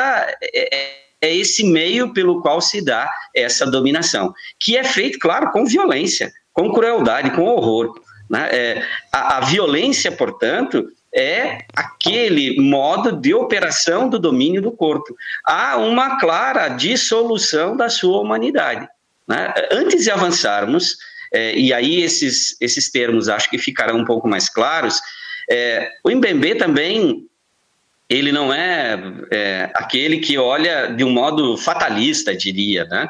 ele vai perceber resistências. E aqui me parece, é, é uma leitura minha, é uma influência uh, de Foucault, né, que vai dizer onde há poder, há resistência. Em que pese isso, e acho que isso aqui dá pano para nós pensarmos, o escravo é capaz, isso aqui é uma citação literal do texto, de demonstrar as capacidades polimorfas das relações humanas por meio da música e do seu próprio corpo. Né? É, da dança e etc., da sua expressão, da sua resistência, em que pese ser uma morte em vida. Bom, por que, que as colônias são importantes para ele? Porque aqui vai se mostrar uma cisão da humanidade, um apartheid. Né? A colonização ela nos torna é, possível de perceber a separação da humanidade em dois grandes grupos. Entre aqueles que são úteis, produtivos, portanto civilizados, e os que são o oposto, inúteis, descartáveis, selvagens. É, ele vai dizer né, que o, o, o, colonizado, o conquistado, é justamente esse selvagem. Né? Ele é mais um animal entre outros animais. Então, o que é o processo de colonização? É um processo necropolítico, de morte. É, e aí me parece uma grande questão também a pensarmos que, às vezes, certas condições que acontecem por aqui, por essas terras, parece apenas é, uma má formação de algo que deveria ser bom. E o que Mbembe está mostrando é que não, é, a modernidade europeia incorpora a morte. Né? Por isso me parece a, a, a, referência a certos autores, a certas ideias de certos autores. Né? Ele vai falar do Heidegger, lá, o ser para a morte. Então, ela incorpora isso. A vida é, europeia, a civilização europeia, tem como contrapartida, mas não é uma contrapartida como o seu oposto no sentido de não bem feito, mas como pré-condição. Sem isso, não haveria aquilo. É nessa situação a colônia. E a colônia, desse modo que ele está entendendo, desse jeito. Né? o nativo é o grande outro. Né? E, e, por isso, aquela noção do Hegel, né? É, o, o Mbembe vai dizer, num outro texto, que a, a, conquista, ele fala de extração. A extração, ela começa pela extração da natureza. Né? É, é o pau-brasil, estou falando aqui da nossa realidade né? é, são os minérios, é, enfim, é o desmate, é a pilhagem. Né? Então, a pilhagem né, da natureza e depois do corpo do índio, uh, do africano, né, do povo daqui, do originário daqui, das, dos povos tradicionais, ela permite a contraposição, né, que é justamente a modernidade europeia. Portanto, aquela, aquela noção de civilidade, né, do civilizado, do produtivo, do que produz coisas, ela tem como condição essa outra. Então, é desse modo que a soberania é organizada ao redor do papel do Estado. E aqui eu, eu quero trazer a, a noção do Marx, porque senão é, eu acho que nós não conseguimos entender realmente o processo que nós estamos passando. Né? O, o que é o Estado? Apenas o executor é, dos desejos do poder. Então, o Estado é apenas aquele que executa, é a força que torna né, o exercício do poder pleno, é, eficaz. Então, a soberania, na minha leitura, ela tem que ser pensada desse modo. O Estado aqui é muito mais uma metáfora para mim, do que o Estado efetivo. Claro que passa por aí, é óbvio, né? É, instituição, instituição é, de governo e etc. Então, essa soberania é que ele vai pensar. É, qual é a condição desse soberano? Né? E é isso que caracteriza a ne necropolítica: é a possibilidade de matar, né? é, é a morte, é o extermínio. Essa é a condição. Embora possa eventualmente nos assustar, né? porque nós sempre, como disse antes, pensamos a racionalidade, às vezes, de algo positivo, se não, não, não percebemos né, os seus resultados. Mas, fazendo um parênteses, se assim pensamos, não deveria, porque nós temos exemplos na Europa e aqui na América, primeiro, de que não é assim. Né? Então, aquilo que nós vemos lá no nazismo, por exemplo, e que tanto é, é, é caro né, a certos autores, é, o Mbembe está dizendo o nazismo, na verdade, é, a, e vai estar isso depois, lá eu também estou antecipando, desculpe, é, é simplesmente o levar aquilo que acontece na colônia para a, o centro da Europa. É, mas o processo anterior foi dado na colônia. Né? O que é o nazismo, o que é o fascismo? É a, a execução de um processo que tem como laboratório, como experimento, como origem a relação é, de conquista, a relação colonial feita aqui.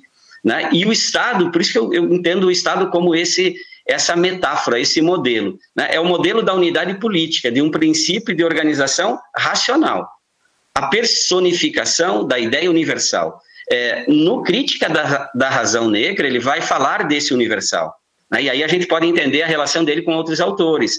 Ele vai dizer, muitas vezes, é, o europeu, ao pensar essas questões, ele se olha no espelho. Né? É, para citar aqui, para ser fiel ao autor, ele diz assim, é, numa relação do mesmo com o mesmo.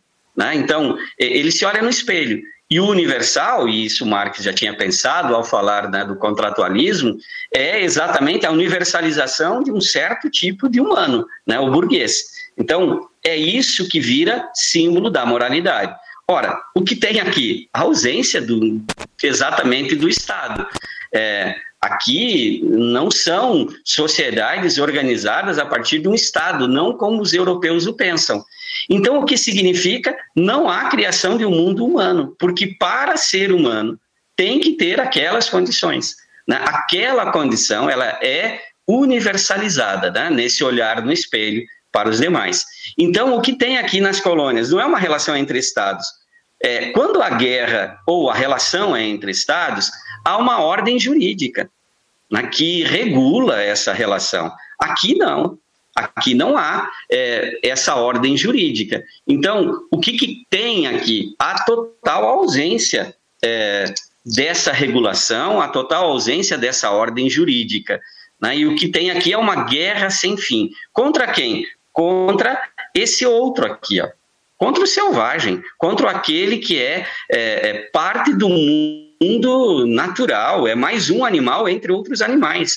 E lembre a pré-condição né, primeira dessa relação com a natureza, é justamente de pilhagem, é justamente, nas palavras do Mbembe, de extração. Então, tanto a natureza sofre esse processo, quanto há uma extração do corpo é, do escravo. Então, o que é a paz aqui é justamente isso. Então, a guerra sem fim aqui, é, é, ela não é o contraposto da paz mas ela é o processo pacífico. Por isso, e aí não tem como não falar né, das UPPs. Né? O que é a pacificação? A guerra, o extermínio é, do corpo do pobre, do negro, do favelado e etc. As colônias, portanto, são essas zonas de guerra e de desordem, é claro, é a contraposição. Então, aqui o direito soberano de matar não tem regras. Não tem regras. Há normas né, que regulam essa regra, portanto, é, é por isso que nós, ao estudarmos nossa história, nós temos, às vezes, é, é, essa questão né, de como nós tratamos é, não só a, nossa origem, é, mas o processo da nossa origem. Né? Muitas vezes nós esquecemos e olhamos nossa origem a partir da Europa, e nossa origem não é a partir da Europa. Nossa origem é a partir dos povos que aqui viviam e que foram exterminados, inclusive por vírus, né? E daqueles que foram trazidos da África. Essa é a nossa origem. É a partir daí, portanto, que deveríamos pensar. É essa imbricação entre estado de exceção, sítio né, e o racismo, é, acho que o, o Edson já apontou, eu vou depois me ater mais ao racismo. Então, primeira noção que tem que ficar muito claro aqui, é, há um, um, fundamento na necropolítica que é o, o, o modelo da colônia. E o outro é o racismo. Né? O racismo como um instrumento epistemológico. É, ele é o elemento justificador. É ele que faz com que essa cisão humana né, é, possa acontecer e, e que se separe entre os civilizados e os indesejáveis. Esses são matáveis. Por quê? Porque eles não são humanos. E aí a gente pode perceber né, isso é, no cotidiano. É, Para voltar ao exemplo que o Edson falava, né, é, nós podemos perceber o João Pedro, aquele menino negro assassinado com um tiro nas costas de fuzil, e esse senhor né, do Alphaville, quando a, a esposa chama a polícia porque estava né, sofrendo violência física dele. Quando ele chega lá, o cara diz: aqui é Alphaville, mano. Portanto, há, há aqui uma divisão territorial, uma divisão espacial. Há o espaço do civilizado, do plenamente humano, e há o espaço do que não é assim. Né? Lá, o que regula? Não tem regulagem. Né? A, a, a, a, aparente ausência né, de regras, é, ela não é uma aparente, né? mas ela é parte desse processo. Né? Não, não é que, puxa, o cara precisa ser é, educado em direitos humanos. Não, ele é feito. Oi? Claudinei. Oi, Edson. Diga. Eu acho que assim, tem coisas também que são sutis, mas que estão presentes nesse, nesse conceito. Por exemplo, a questão das ruas da cidadania, como a gente estava conversando em Curitiba, é uma arquitetura que é feita para que esses indivíduos nem vão, nem participem da vida da cidade. Tá? Então, que lugar é esse que eles pertencem? Eles resolvem tudo próximo da casa e você tira eles desse grande centro. Então, eu não tenho o interesse que você venha aqui.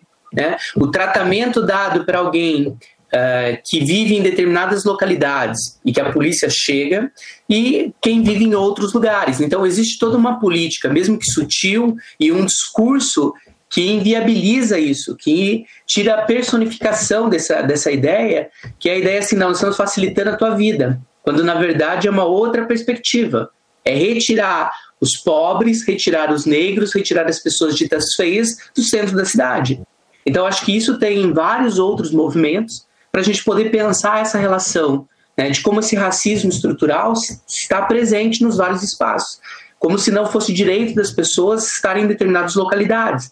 Então, independe muitas vezes da pessoa ascender economicamente, mas é como se esse direito de pertencimento fosse para ela negado, né? Acho que é, é interessante também pensar por aí, né? É, e depois é, aquilo que conversávamos, eu vou tornar público aqui, se você me permitir, né, a, a, a, noção que vem em muitos lugares com a Copa do Mundo, né, de alteração, por exemplo, de linhas é, de ônibus no Rio de Janeiro. Então, quem vem da, das periferias não entra mais diretamente né, na Orla. Ou aqui em Curitiba, vou falar da minha realidade aqui, né, eu moro em Colombo, aqui no centro, e nós tínhamos um ônibus que nos levava diretamente ao centro de Curitiba. Hoje ele passa por terminais, no plural. Né? Eu, eu comprei uma bronca com uma pessoa que eu gosto bastante, e é da minha família, né? da família da minha esposa, na verdade, mas e que eu lamentei muito, assim, porque é, é justamente é, é, o indesejado, né? É, e, e, claro, aqui, puxa, é uma colônia, entre aspas, italiana. Sabemos que não é exatamente só italiana, ela é também é, talvez uma maior quantidade, mas há outros grupos. Mas ficou assim, uma colônia italiana, e isso é muito é, é muito importante, né, como exemplificador disso que conversamos. Né? Não, não há aqui, é, mesmo da Itália, mesmo, desculpe, da Europa, o reconhecimento de outros povos, né? muito menos dos quilombolas. Né? Tem uma bronca aqui antiga, mas enfim, esse é um outro debate. Mas aqui nós não vamos mais diretamente ao centro. Então, é essa, essa noção. Há espaços é, que não devem ser acessados. E isso fica muito visível. Né? Claro, às vezes há uma sutileza no caso dos ônibus, mas às vezes não. Você tem lá o segurança. Né? É, e aí lembrava com, com Edson a ideia do rolezinho. Né? É, o que foi isso? É, exatamente a ocupação de espaços que é, são destinados a um outro público, a, aquele que é civilizado, né? aquele que é limpo, aquele que é bonito, para falar de um ponto de vista estético. Portanto, são políticas ó, de inimizade. Né? É, e aqui, é, quero lembrar lá de um cara que é, é bom para pensar, mas é danado pela sua filiação ao nazismo, né? do Carl Schmitt, que vai pensar a questão do amigo e inimigo. Né? É, essa noção, é, ela nos ajuda a entender o que, que o Mbembe está, está aqui produzindo. Né? Esse outro, ele é meu inimigo e ele vai ser exterminado. Né? Portanto, a noção de raça, que é um elemento né, é, é fundamental para pensar esse processo da necropolítica, ela é uma produção. É, e ele vai dizer, é da ordem da fabulação, atua no nível inconsciente, afetivo, é uma fobia, uma obsessão, um medo. Né? Lembra aí, Acho que não sei se vocês chegaram a ver aquela youtuber que acho que ontem ou antes de ontem né, tentou justificar o racismo porque os negros é, são aqueles que mais cometem crime. Né? Eu, na, na, na, pesquisa aí para o mestrado, estou pensando, estou tentando ler alguma, alguma coisa da criminologia, e, e é assim, inacreditável, né? Porque a gente precisa justificar porque é necropolítica, né?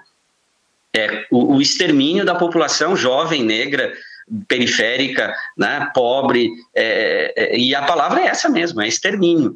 Mas aí, veja, em alguns meios vira apenas discurso. Né? Isso, isso mostra um pouco como essas, como há nuances, como há gradação nesse processo.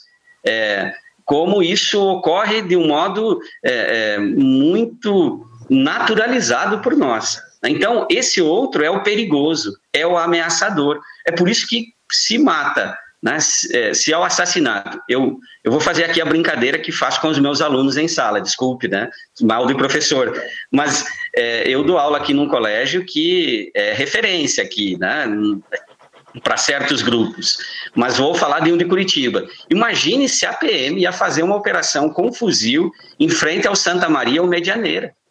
Imagine o que aconteceria se ela fosse fazer uma operação dessa no Batel e matasse alguém com um tiro nas costas de fuzil pois isso ocorre né, nas, nas periferias do Brasil. Nós falamos de Rio de Janeiro, mas não é só lá, e, e é de boa.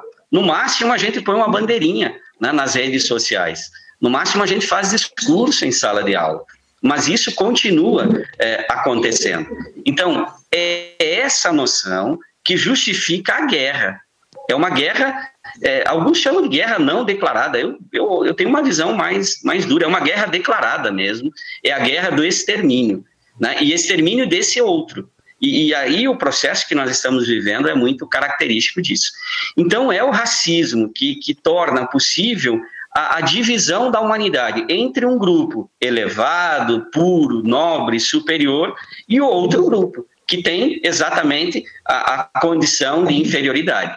Né? Portanto, o que é colônia? É a possibilidade de fazer isso. E o nazismo nada mais é, como havia falado antes, do que a expansão disso para a Europa civilizada. Né? Mas a, a grande é, questão aqui, o grande laboratório, é justamente a colônia. É aqui que tem origem uma violência. É, e é uma violência que é parte do processo civilizatório. Isso é feito né, em nome da vida, em nome da civilização. Né? É, e repito, não como a cara metade, né, o lado B, né, é, mas sim como parte do processo civilizatório. Bom, o que, que, ele vai dizer? Ele vai dizer que a necropolítica é uma formação específica, ó, já estou encerrando, tá?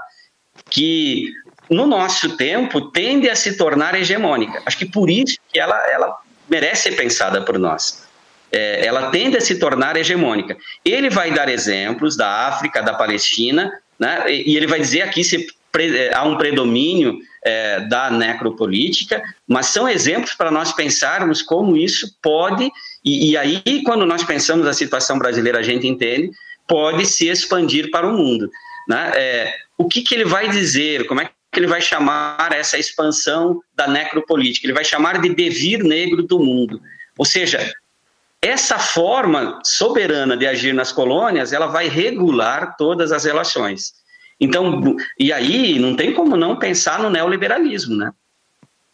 Por quê? Porque é justamente ele que vai fazer a universalização dessa condição. Quem será o negro? Será todo aquele que hoje é descartável. E aí inclui o trabalhador, o antigo operário. Né? Esse também, né? É, é aquela condição né, do, do precarizado, né, é, do uberizado, é, que não conta. Então, é, é, é, muito próprio, inclusive nós estamos vivendo isso, quando o cara diz precisamos reabrir os empregos, puxa, vão morrer 5, 7 mil pessoas, vamos chorar cada um, mas precisa se continuar. Por quê? Porque sempre foi assim. Quem morria? O índio, depois o negro, né? depois o trabalhador, que continua morrendo hoje, mas numa outra condição. Né? Então, esse devir negro do mundo é justamente a, aquela condição que nós estamos. Né? Então, aquilo que é a marca da colônia, hoje está no neoliberalismo sendo a marca de atuação dessa forma capitalista. O que ele vai dizer é que há um retorno do racismo nessas lógicas. Né? A lógica do governo da vida é, ela passa por aí. Né? E, e, a ideia do racismo, ela, portanto, não é uma, só uma ideia é, de passado e presente, ela também é de futuro. Né? Aqui é uma citação é, do Crítica da Razão Negra. É, é, isso que está no nosso horizonte, essa separação. É, vou rápido agora para encerrar. É, perceber também que tem uma lógica securitária, de segurança. Ou seja, o próprio sistema cria uma insegurança, uma noção de medo, e aí tem outros autores que podem nos ajudar a pensar isso, e cria a necessidade de uma proteção. Né? Essa proteção será necessária. Proteção contra quem? Contra o outro. Né? E aí o outro é aquilo que, que nós vimos. Né? Então, o que ele vai dizer? Que o Estado liberal é sempre um Estado policial. Sempre. Sempre o Estado que faz a guerra, que elimina o inimigo. Né? Então, ele vai fazer isso aqui: a separação, a, a inimizade, é, numa lógica que retira a humanidade, né, que cria um inimigo por natureza. Né? Portanto, é, e aí precisaríamos da psicanálise, né? É, há um círculo alucinatório, né? É uma produção de inimigo, é, uma separação, por isso a construção de muros e etc. Né? Por quê? Porque não há nada de comum entre o civilizado né, e o selvagem. Né? E para fazer isso, é, é, importante perceber essa lógica. Né? Não há culpa nem remorso. E aí termino. É, a ideia aqui, acho que isso, é, depois eu vou dar como sugestão uma outra leitura, é, é justamente essa, né? A, a, ideia da pureza. Então, se aceita a destruição da própria vida, o martírio. Né? O Safatli tem trabalhado também essas questões, né? Com a ideia do estado suicidário.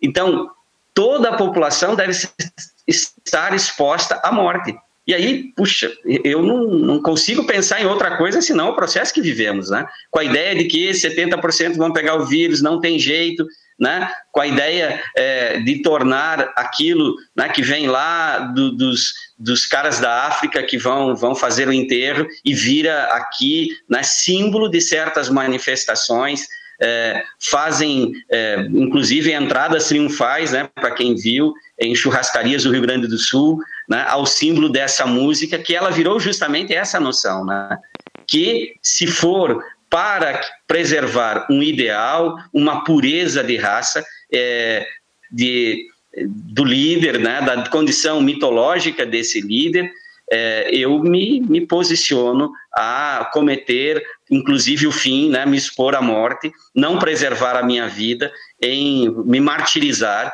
é, em, em favor dessa noção, né, disso que é maior do que a minha própria vida. Né. Ele vai falar depois um outro texto que é um triunfo da moralidade de massas. Isso aqui é, cai casa com a situação que nós vivemos, as tais hordas virtuais né, onde há uma excitação né, excessiva é, de exageros. Não há dúvida nem incerteza. Né, e aí, acho que vocês estão entendendo aonde que eu quero chegar. Né? Portanto, essa noção é, é, a noção que nos traz uma grande salvação é, diante desse outro que é, é, nos, nos afeta, é, nos questiona, e, e interroga. Né? Então, é, eu antes de passar as questões, né, era um pouco isso que nós tentávamos pensar com vocês. Não sei se vocês têm alguma questão, não sei se o Edson tem algum complemento. Acho que é só as questões mesmo que, que teria para pensar, a questão da, da, segurança que você coloca, que acho que também lembra um pouco até da, da própria guerra híbrida, mas hoje da autorização para monitorar os corpos através dos seus aparelhos celulares. Então a gente vai vendo uma perspectiva, né, a questão da tecnologia que faz uma leitura facial e descobre aonde cada indivíduo se encontra, algo que parece ficcional, mas que a gente vai vendo cada vez mais presente na sociedade. E aí tudo isso é legitimado por um direito de segurança, de vida, mas que na verdade é um, é, a gente analisando é essa questão da necropolítica. É quem eu tenho que matar, quem eu tenho que perseguir, né? E não necessariamente a perspectiva de fazer uma gestão da vida, mas é uma gestão de morte, né? Então, é, acho que é bem é. interessante perceber essas provocações que estão no texto e que a gente pode discutir na realidade. Né? Então, é, as minhas coisas, acho que você não colocou elas lá no. Eu vou colocar agora, então, eu vou, vou passar aqui. Então, era um pouco isso. Coloca elas aí, então. Passamos. Então. Sim, tudo bem. É, passamos rápido, né? Claro, é óbvio, passamos rápido pelo, pelo texto é, do Mbembe. É, espero que não tenha sido muita informação, era, era uma dúvida que nós tínhamos. E nós queremos também colocar aqui algumas questões para nós pensarmos, né? É, eu pensei de colocar é, essas duas, né? Porque a necropolítica, claro, é, conversávamos antes, né? E eu falava para o Edson, eu, eu entendo mais como uma ferramenta, né? Como alguns autores chamam, né? Ou seja, um instrumento que me permite entender o mundo que eu vivo, é, mas incorporando a esse instrumento outros referenciais. Então, é, esse desafio que a necropolítica nos coloca é, no modo de que nós teríamos que incorporar o racismo é, como uma questão epistemológica à luta de classes, né? É, como fazer isso? Né? De que modo nós poderíamos fazer isso?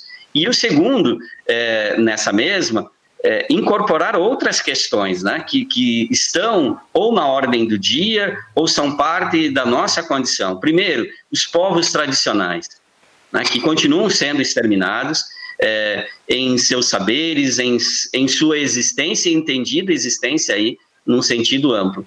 E também as questões de gênero, porque o corpo da mulher, ele continua sendo um objeto de controle, um objeto de violência. Né? É, claro que a, a violência se dá né, por uma matriz que podemos pensar de classes sociais, mas ela não é uniforme. Há corpos que sofrem mais, há corpos que são mais violentados, inclusive por aquele que também é violentado nesse processo. E a segunda, é, eu mudei um pouco, vou pedir desculpas ao Edson, aquilo que nós tínhamos pensado, é, tínhamos pensado de, de, de, tentar aí refletir um pouco sobre essa divisão espacial, né, é, que falávamos antes, mas eu acho que também devemos pensar algumas saídas, né. É, então, como essas questões todas que apareceram aqui podem nos ajudar, e aqui eu estou pensando lá do Chiapas, né, é, uma outra sociedade, uma outra democracia, uma, uma outra forma de humanismo, é, um outro entendimento do mundo, portanto, uma outra epistemologia, uma outra forma de pensar. Né? É, como nós podemos fazer isso? Naquela noção do poeta espanhol, que sempre me ajuda muito, né, que diz: caminhante não há caminho, o caminho se faz ao caminhar. Então, não há fórmula, apenas aqui uma, um, uma motivação para refletirmos.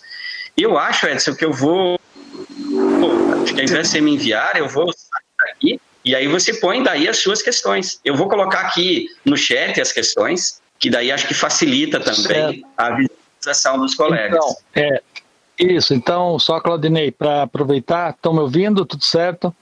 É, sim, o sim, seguinte, eu mandei também no, no NESEF, no grupo, o Edson também enviou as questões dele no, no WhatsApp do NESEF, já enviei também para o grupo está fazendo o curso, que é externo.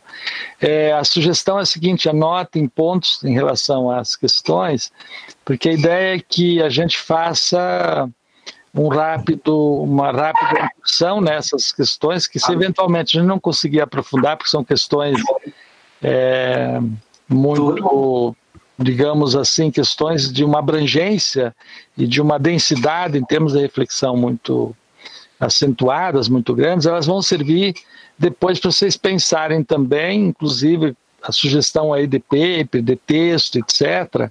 O que não for possível é, aprofundar hoje, ela fica na memória, fica para ser retomada aí ao longo aí do curso, tá?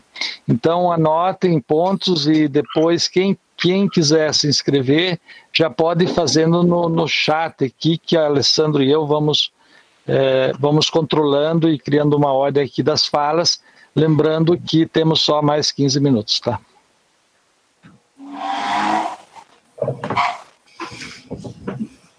Devolvendo, frente.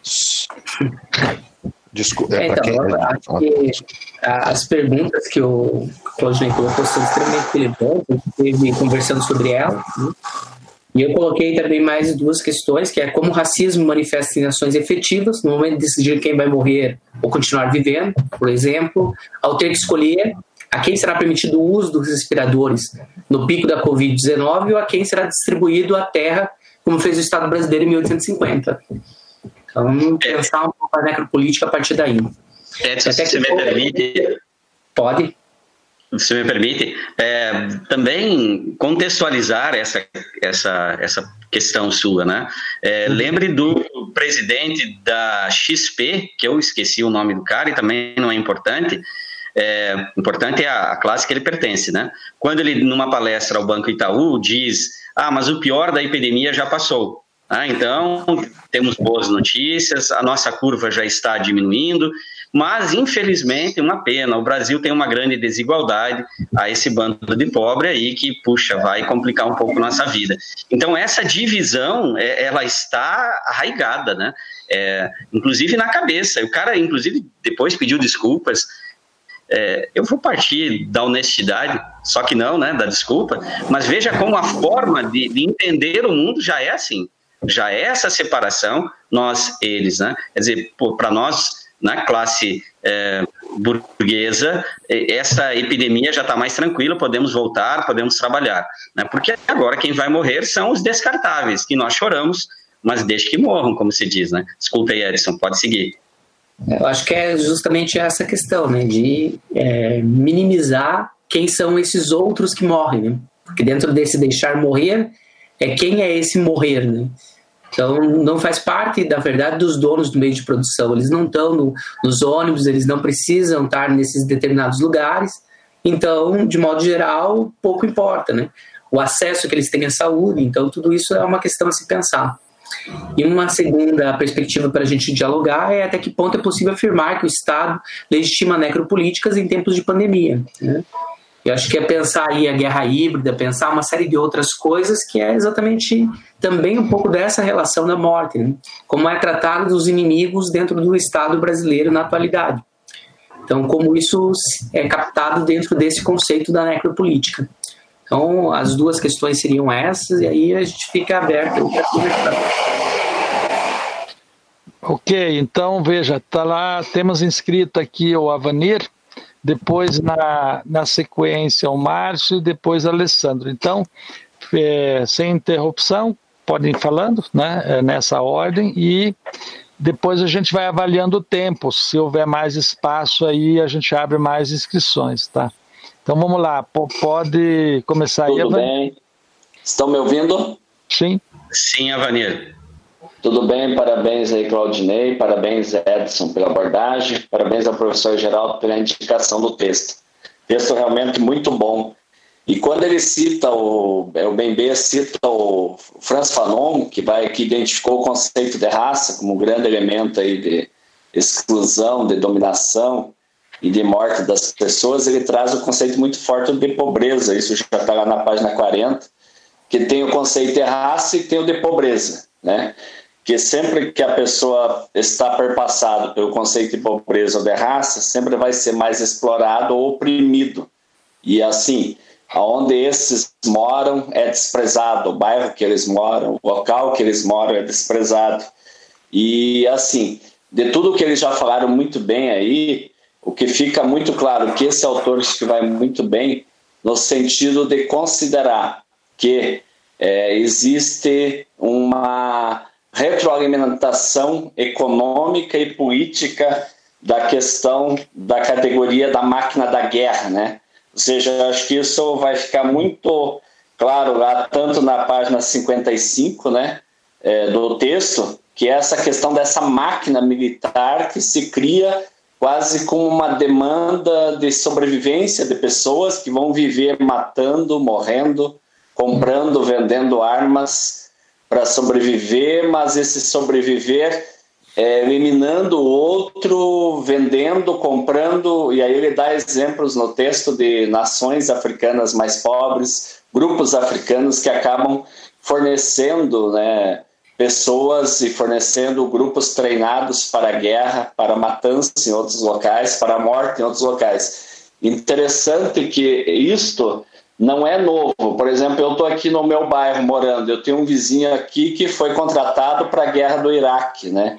Então ele trabalhou na guerra do Iraque como segurança de uma empresa que prestava serviço para os Estados Unidos. Eu acho que o Bembe tocou muito bem nessa questão, na dinâmica morte, arma, comércio, política.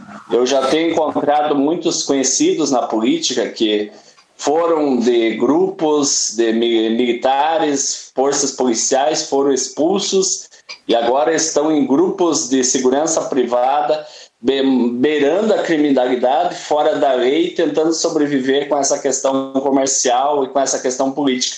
Como isso é muito forte que o autor traz, e como isso está presente nas, nas músicas, está presente nas séries, está presente na arte, está presente nos jogos. Esse desprezo pela vida, essa frieza pela vida, para alimentar esse comércio e essa política. Como isso é muito forte.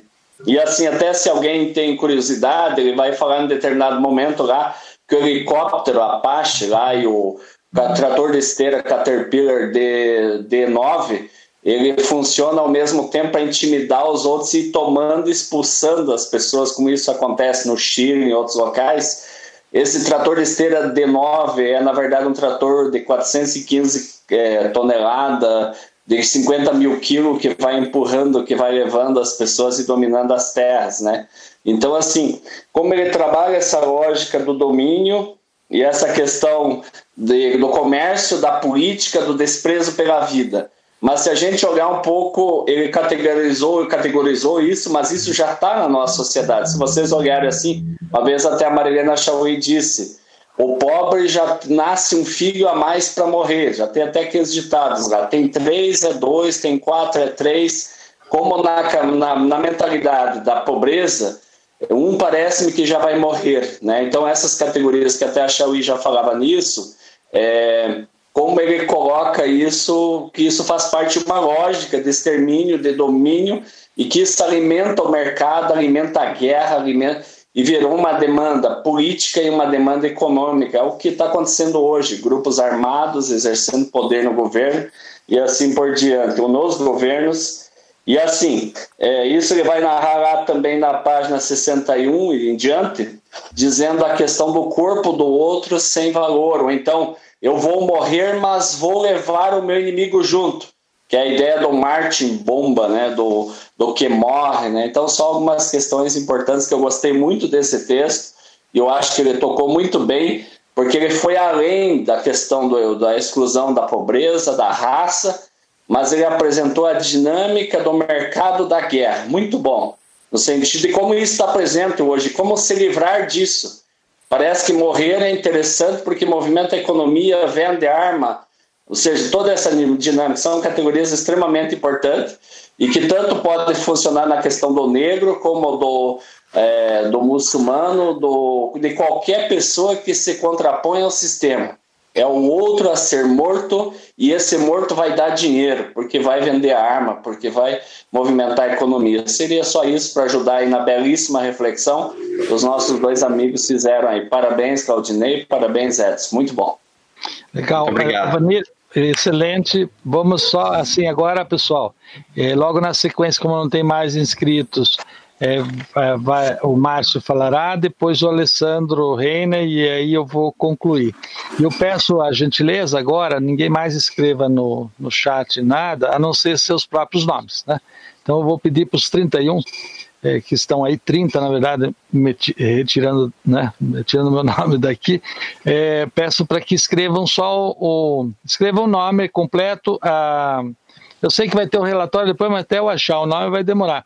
Quem é inscrito do PPGE via SIGA, coloca o nome e põe PPGE em letra maiúscula no final. Não é? é os demais é, façam a. coloquem o, o nome, né? É, seria bom só pôr uma sigla aí para o pessoal que fez inscrição externa, põe um IE, tá? IE, tá? Quem fez a inscrição comigo, coloca tracinho IE, inscrição externa, só para eu, eu poder depois saber, tá bom? E os demais coloca o nome que eu sei que é o pessoal do, do coletivo aí do NESEF, quem está participando. Coloque o nome sempre completo, por favor, tá bem? Então, agora, passando depois da reflexão, desculpa aí a interrupção, mas precisava dar esse, desse, essa parte burocrática que também para nós é importante aqui. Então, passando a palavra, valeu então a Vanir, passando então para o Márcio e o, e o Alessandro Reina, e depois Claro, a, o Claudinei e o Edson podem arrematar se quiserem falar mais alguma coisa para concluir antes de eu fazer o encerramento oficial aí da nossa sessão de hoje. Tá bom? Então vamos lá, Márcio. É, tudo bem, pessoal, é, colegas aí, professor, espero que todo mundo esteja muito bem. É, parabenizar também os colegas ali pela excelente apresentação e né, o, o, autor que é excepcional traz esse, essa discussão, discussão extremamente importante, relevante, que eu não tinha tanta profundidade assim me encantou bastante com isso. Eu vou começar é, fazendo, primeiro que é difícil responder ali, são questões complexas, né, professores? E responder aquelas questões que foram colocadas em cima, assim, vocês daí vocês querem quebrar a gente também, né? Os alunos aqui não, não eu, pelo menos enquanto aluno, estou um pouco despreparado. Mas no foco do que tinha sido perguntado pelo Claudinei, que está ali esboçado, ou pelo menos em parte, na, na questão inicial, é, veja, você falou assim, quem, quem são os negros hoje, né? Eu achei interessante isso que o Claudinei falou, ele fez essa pergunta. E aí me remeteu a uma, uma dificuldade de identificação da identidade do negro com relação a essa formação é, ou essa colonização latina. O latino tem por costume é, entender que aquele que tem um pouco do seu sangue é igual, ou se aproxima. Pelo menos se não é igual, ele é um mestiço, mas ele, ele costuma abraçar mais. E já o saxão, a tradição saxã é mais excludente, né? É, você tem que ter a, a, o ideal de raça pura mesmo, né? De se você tiver mistura, você não faz parte desse, dessa etnia ou desse grupo. E o que eu achei interessante, o que me, me, me, deixou esperançoso, somos 70, nós não somos 70 só no Brasil, cada vez mais a coisa está transnacional. Nós somos 70 também é, com o povo americano. Cada vez mais a questão é de classe, não é de nação.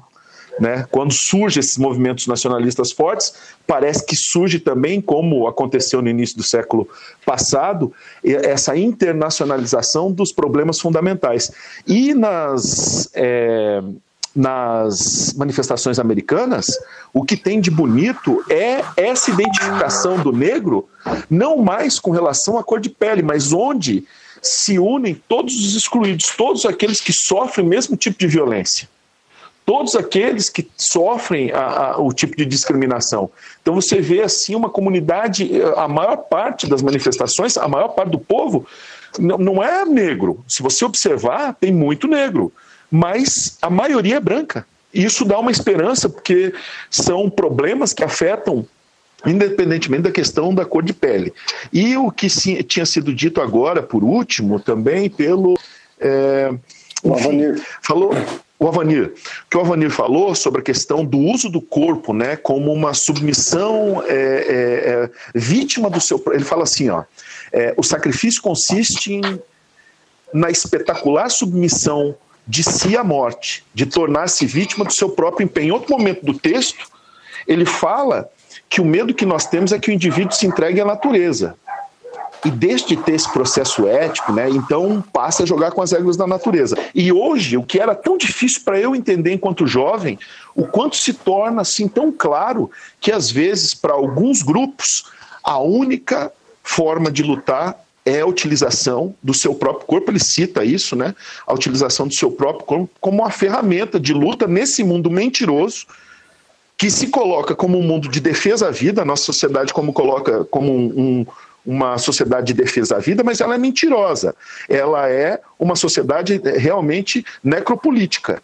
Eu me lembrei de uma situação dessa semana onde me irritou demais uma aluna, uma ex-aluna, que ficou horrorizada com o quebra no centro de Curitiba, mas não, não levanta uma vírgula para protestar contra os policiais mirando no rosto dos manifestantes e dando tiro na cara das pessoas. Então, de fato, aqui é, ela se camufla, ela se dissimula enquanto sociedade de defesa à vida, mas quando a gente olha de forma na praxis, o que ela é uma sociedade de defesa ao capital, onde a vida pode ser negociada, como foi colocado na pergunta levantada pelo Edson, também pelo outro colega, que é, daqui a pouco eu estou é, negociando em termos de mercado e em termos de economia o quanto vai morrer, eu estou quantificando, transformando isso em número e às vezes até vai dar lucro bom, porque vai vender bastante caixão, vai surgir novos movimentos, novos campos econômicos aí.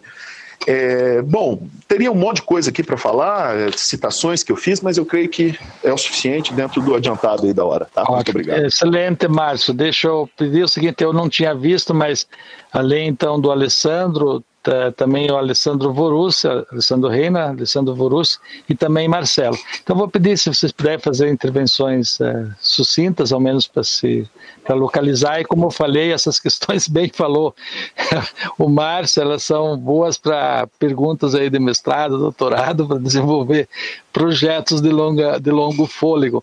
Então, à vontade aí, manda manda aí uh, Alessandro Reina, depois Borussia e depois Marcelo na sequência, tá bom? Boa tarde, estão ouvindo, pessoal?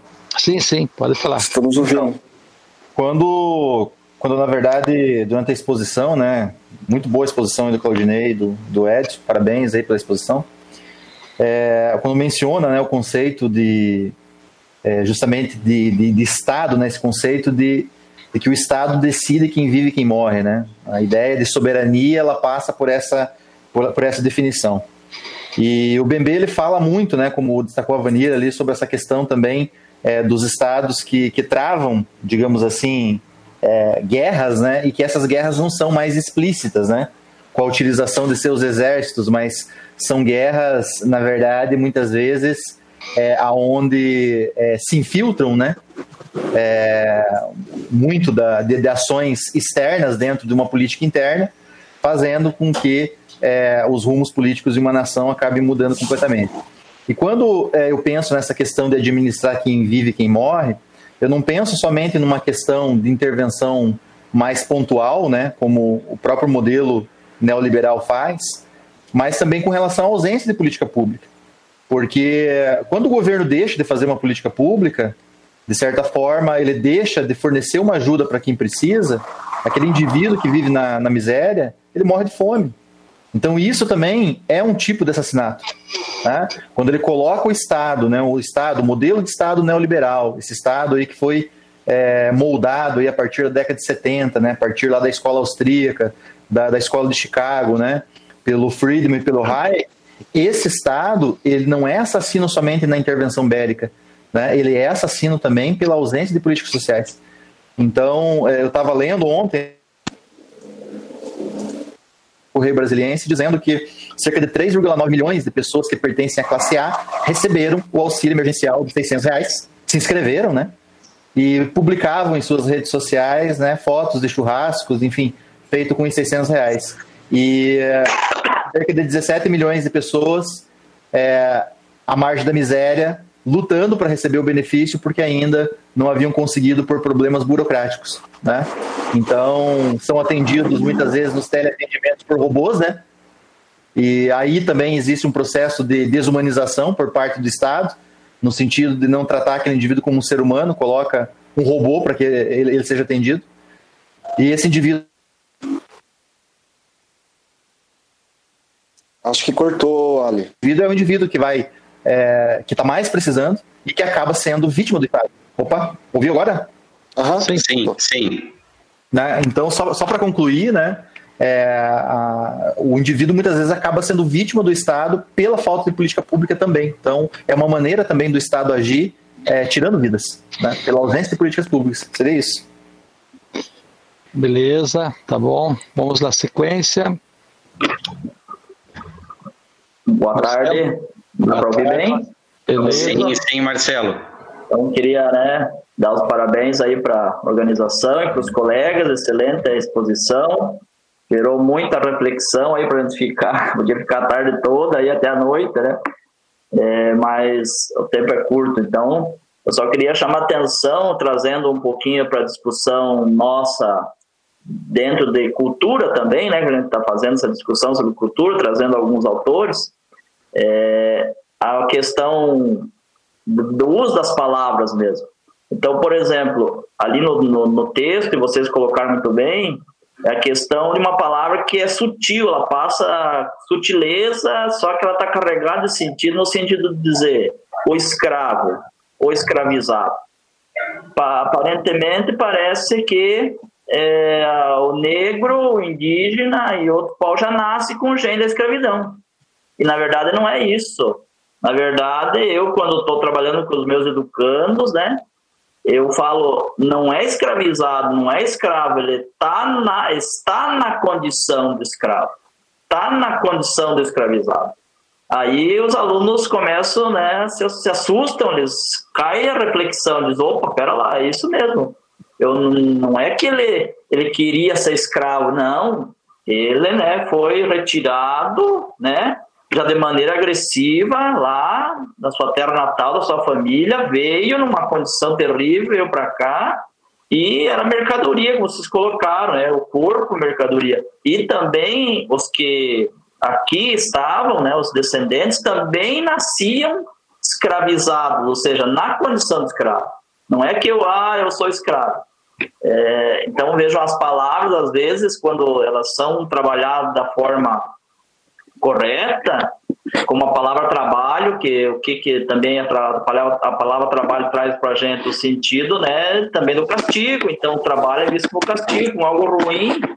Então, o trabalho é muito mais amplo que isso, mas é um sentido que está no nosso dia a dia. O mesmo com a palavra, né, escravo, escravizado. Então, é, a gente pegando lá Bakhtin, pegando o Franklin, que vai trabalhar essa questão da cultura, trazendo para esse assunto nosso, é, é, trabalhar o sentido, o significado das palavras e, e nas suas diversas potencialidades, nos seus diferentes sentidos, ajuda também a gente a estar tá, né, construindo essa consciência na, na juventude, que eu vejo que é, é aí que é o nosso papel, né, construir essa consciência nos jovens, né, para que eles estejam atentos às coisas que são sutis, que não é bem assim, então não é escravo, não é escravizado, é na condição de e essa condição é, é a questão mesmo, né, de ser mercadoria.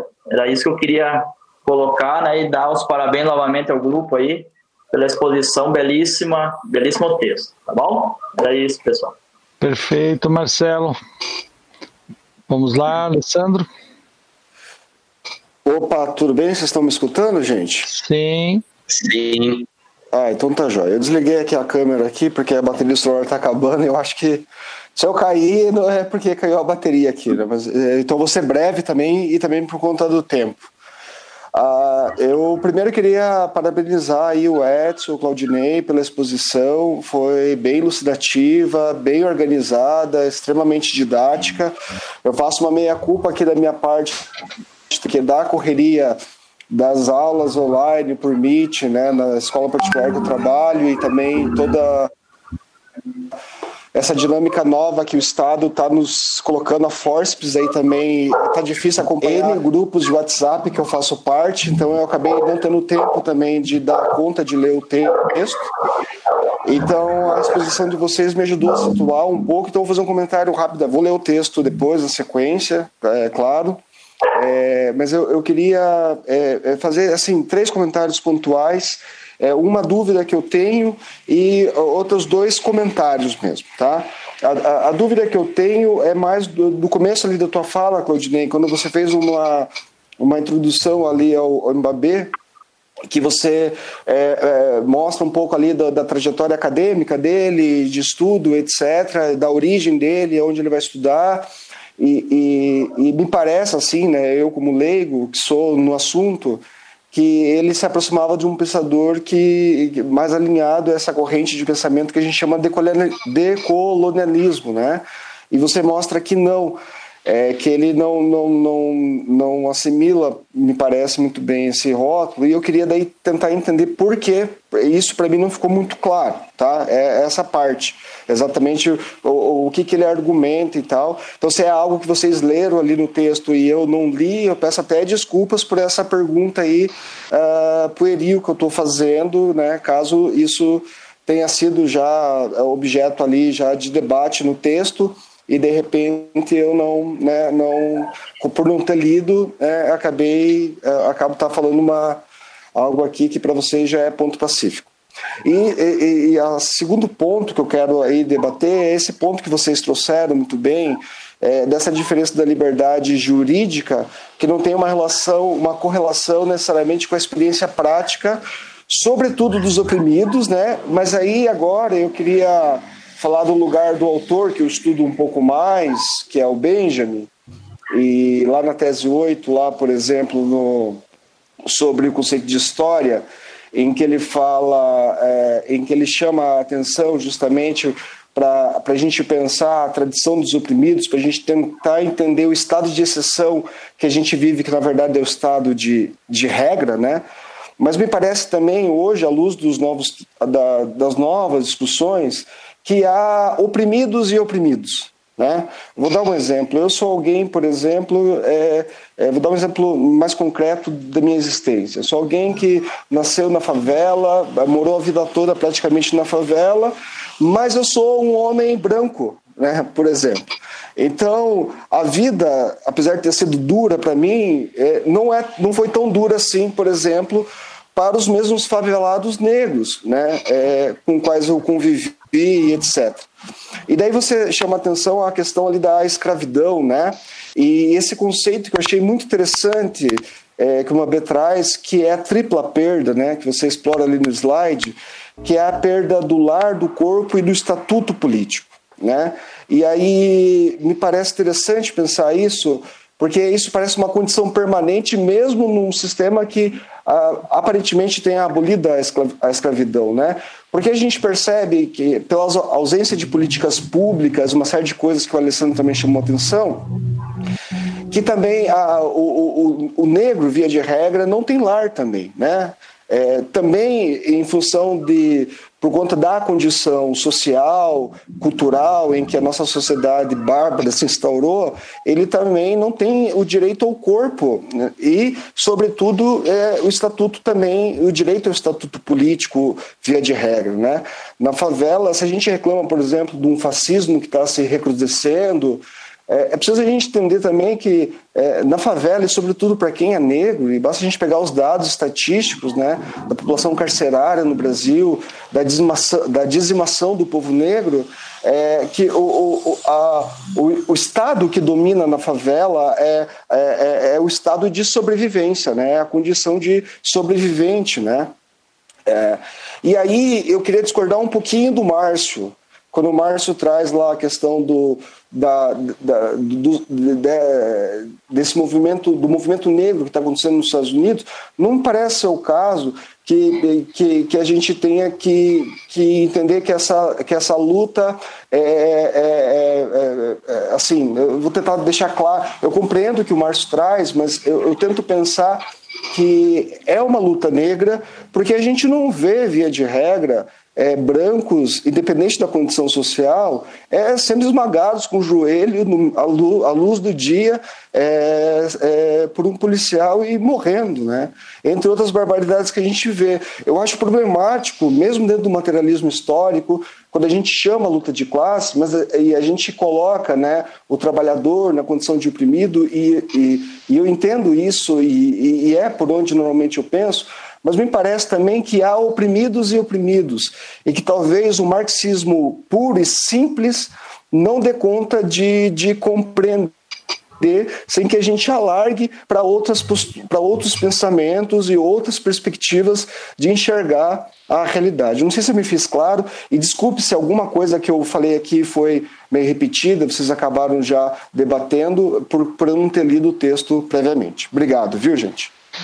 É isso aí então, Alessandro. Eu vou só ver se Claudinei e Edson queiram ainda fazer uma última consideração rapidinho, bem rápido daí. Talvez só responder ao Alessandro, professor, se puder. Sim, sim.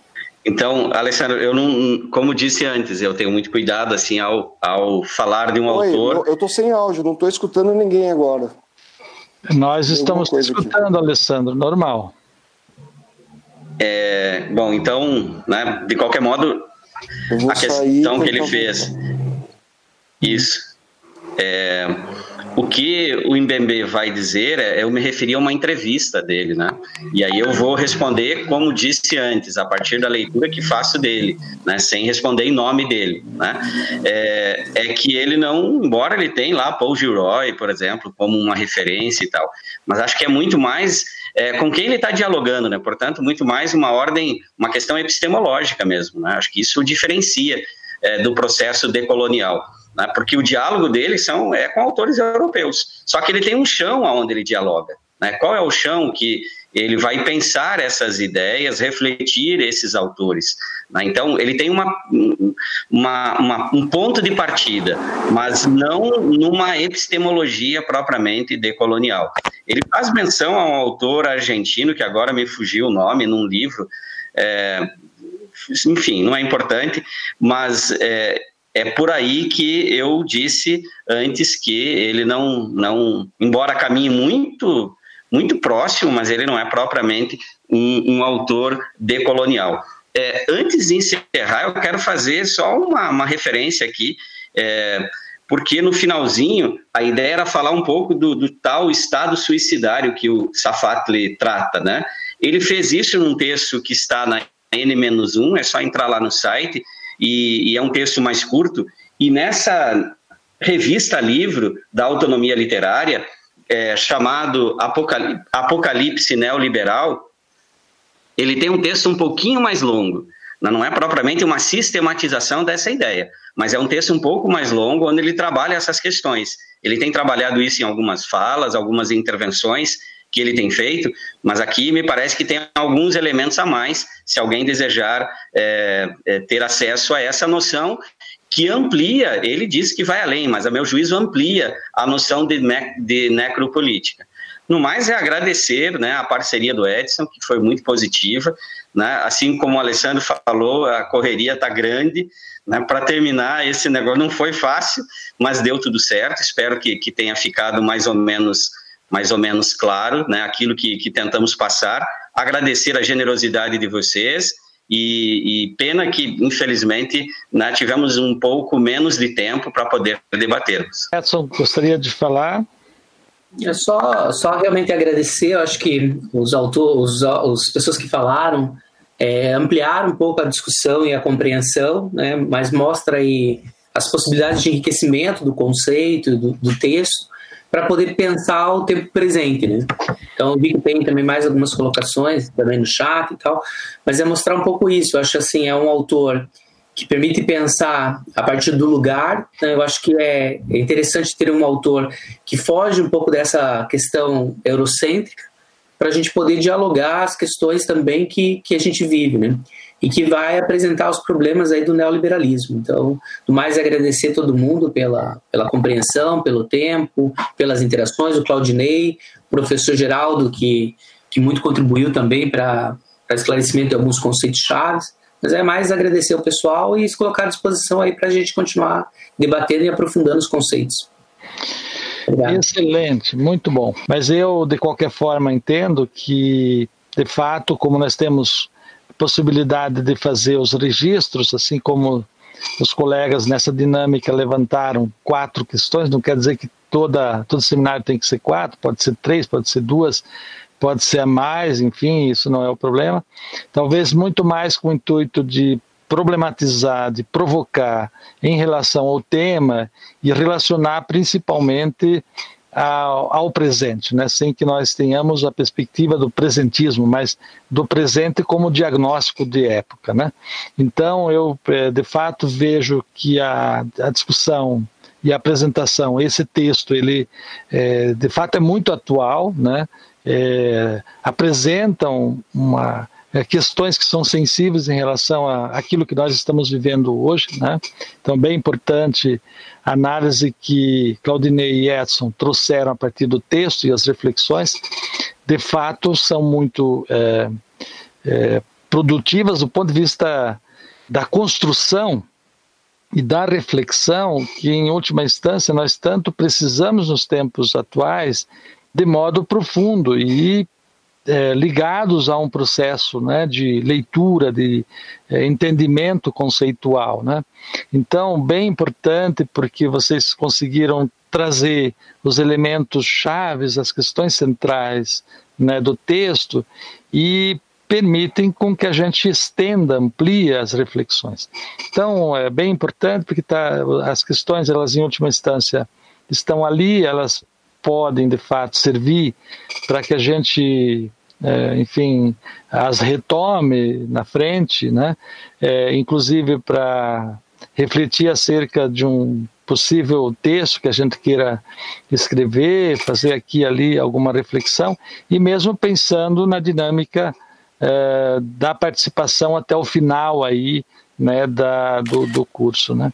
Então, eu queria agradecer também a a excelente exposição didática. Eu recebi até para dar um feedback né, do grupo do grupo aí que são os que se inscreveram, não é como uh, como pessoas externas, enfim, ao curso, mas estão inscritas aqui. É, também se manifestaram, mesmo no chat aqui do lado a gente vê é, de fato a as apreciações e, a, eu fui vendo também muita gente fez interlocução nas falas de vocês, falando de autores e é, que vocês em última instância não poderiam aí acompanhar tu, uh, o, o chat enquanto estão falando, né? Mas como vai ficar tudo registrado, depois a gente disponibiliza, não é para todo mundo.